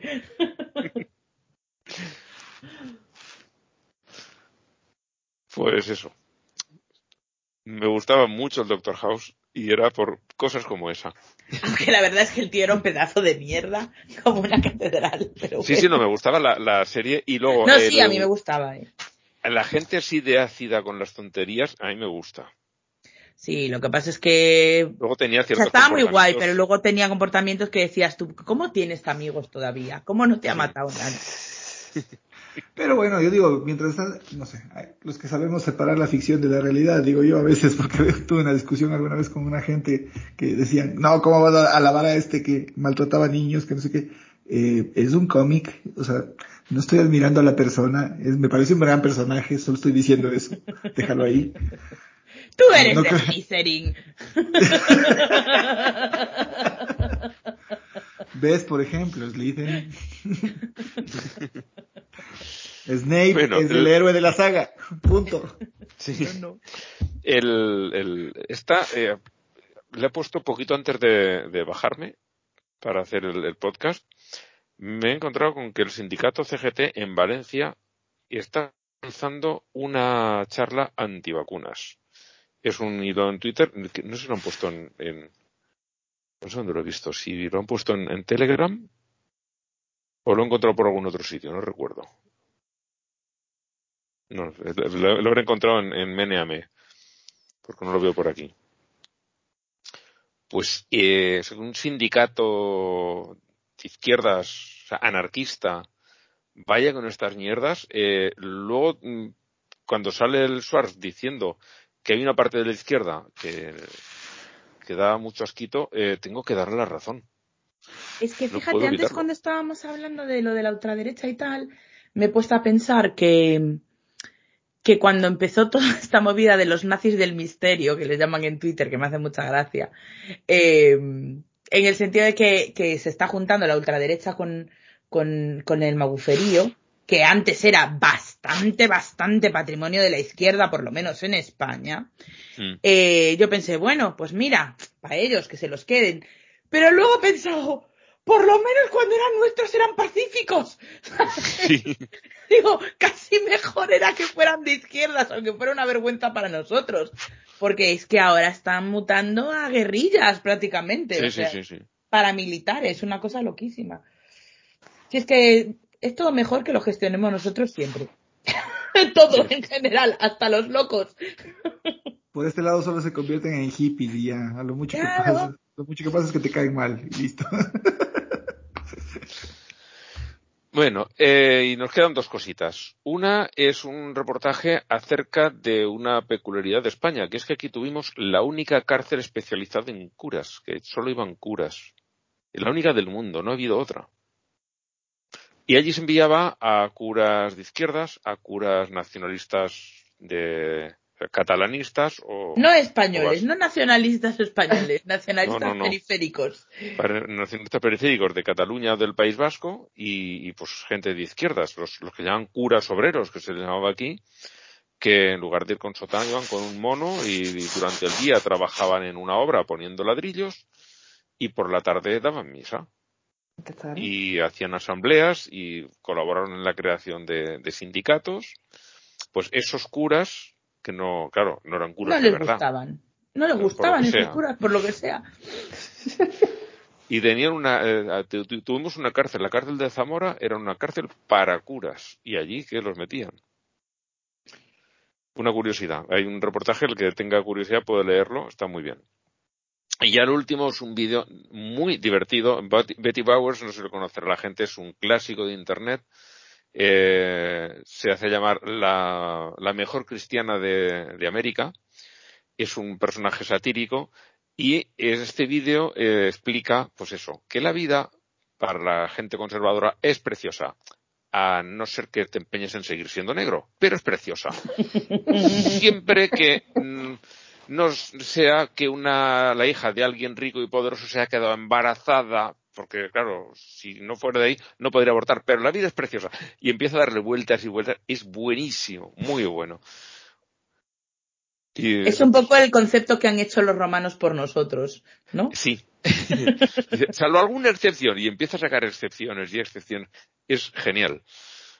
Esta Betty Bowers es, en general es muy buena. Si el que no la conozca, pues eh, imagino que si ve este vídeo buscará más cosas de, Betty Bowers porque es, yo la conozco desde el año 98, 99, que ya entonces era un blog y luego fue ampliando, empezó a meter algún vídeo cortito porque entonces la web de los años 90 o 2000 y muy poquito para los vídeos era así, empezaba por aquella época el YouTube y eran vídeos de segundos, como ahora el TikTok.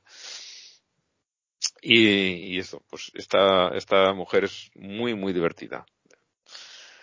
Y nada, pues aquí está, el- hasta aquí el programa en principio. Yo quiero, quiero decir que más. impugno, impugno la canción del cierre, pero bueno. Me, me, me pliego a la, me pliego a un, un voto, ¿cómo se dice? Un voto de, mm, cuando hay un tribunal y uno de los jueces no Sí, está de acuerdo. un voto particular. Vale, yo mi voto particular es que el último programa del año siempre tiene que ser White Wine in the Sun. Pero bueno, este es mi voto Venga, va.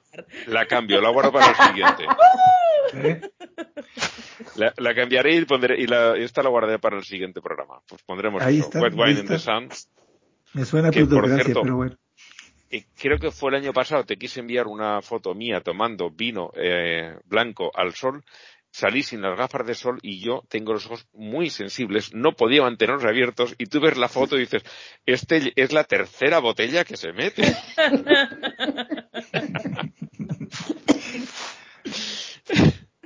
A ver, resulta Porque que, no- resulta que, paréntesis de parte, este, ganó Boric, perdió Cast en Chile, así que bueno, en fin, eso solo para dejar la nota al pie. Claro, fue por encima del cadáver.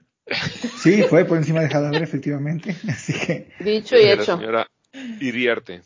sí, sí, sí, veamos que va, que va con Chile de aquí en adelante, esperemos que no le pase lo mismo que Allende a este hombre. Oh, En por fin. Dios. Ya, Con una vez yo creo que ya estuvo bien, ¿no? Ya, Ya, ya estuvo bueno. de todas las sí. veces que le ha pasado a Chile, por lo menos una sobra. No, lo que pasa es que a mí me da tanto terror porque el siglo XXI es casi que copicalco del, del 20 y andan Sí, copiando sí. hasta las fechas por poco y, y ya estoy espantado. No sé si quiero llegar a los 60. Ya. Pero tú fíjate que eh, lo de lo de Allende fue en el 73. Aún quedan 51 años para eso. Buen punto, es cierto, tienes razón. Te iba a decir que tú no quieres llegar a los 60. Yo quiero saltarme todo lo que hay entre ahora y los 60, ir directamente al LSD, al sexo libre. O sea, nos saltamos la parte de los fascismos y las guerras sociales. O sea, y nos me vamos refería- a la droga y al folleteo. Me refería a mis 60, Es que, sería, que serían en los 40.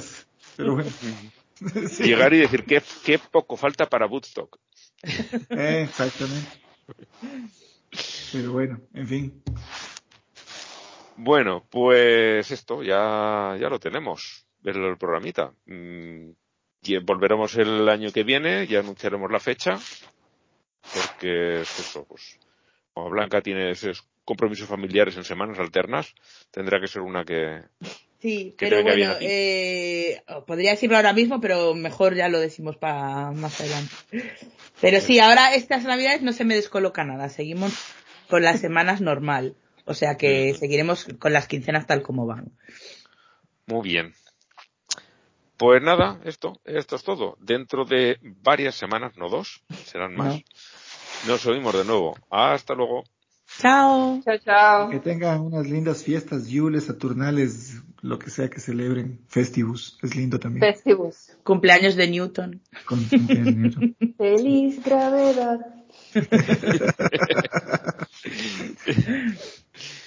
Bien, adiós. Adiós. Chao.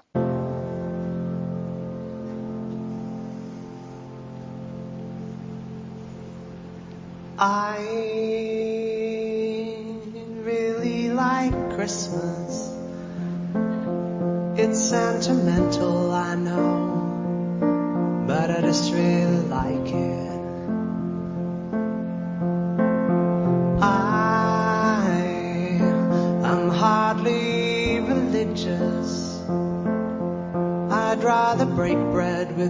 Than Desmond Tutu, to be honest. And yes, I have all of the usual objections to consumerism, to the commercialization of an ancient religion, to the westernization of a dead Palestinian press ganged into selling PlayStations and beer. But I still really like it.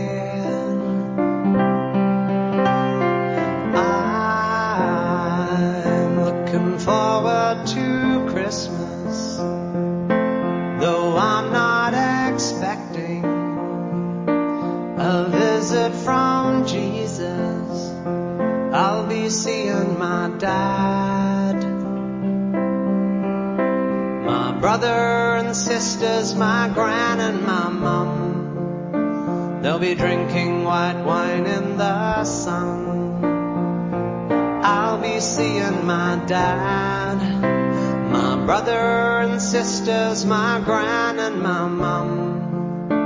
They'll be drinking white wine in the sun.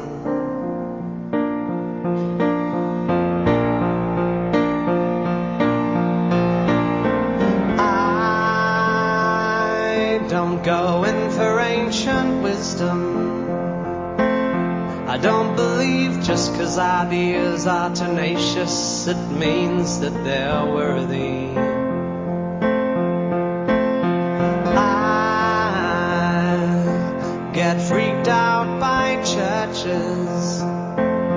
Some of the hymns that they sing have nice chords, but the lyrics are dodgy. Yes, I have all of the usual objections to the miseducation of children who in tax exempt institutions are taught to externalize blame and to feel ashamed and to judge things as plain right or wrong. But I quite like the songs.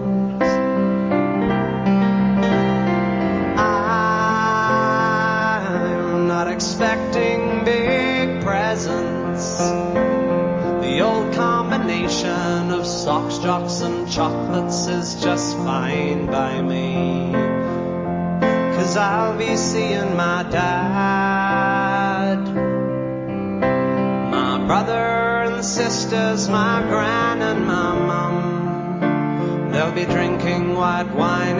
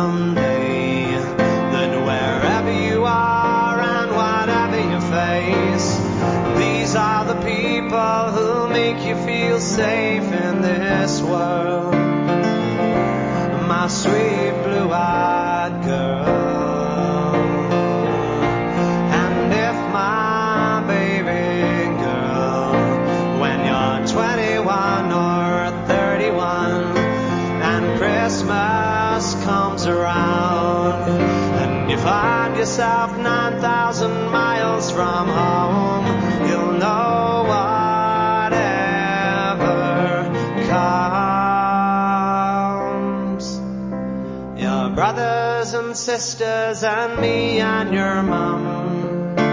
will be waiting for you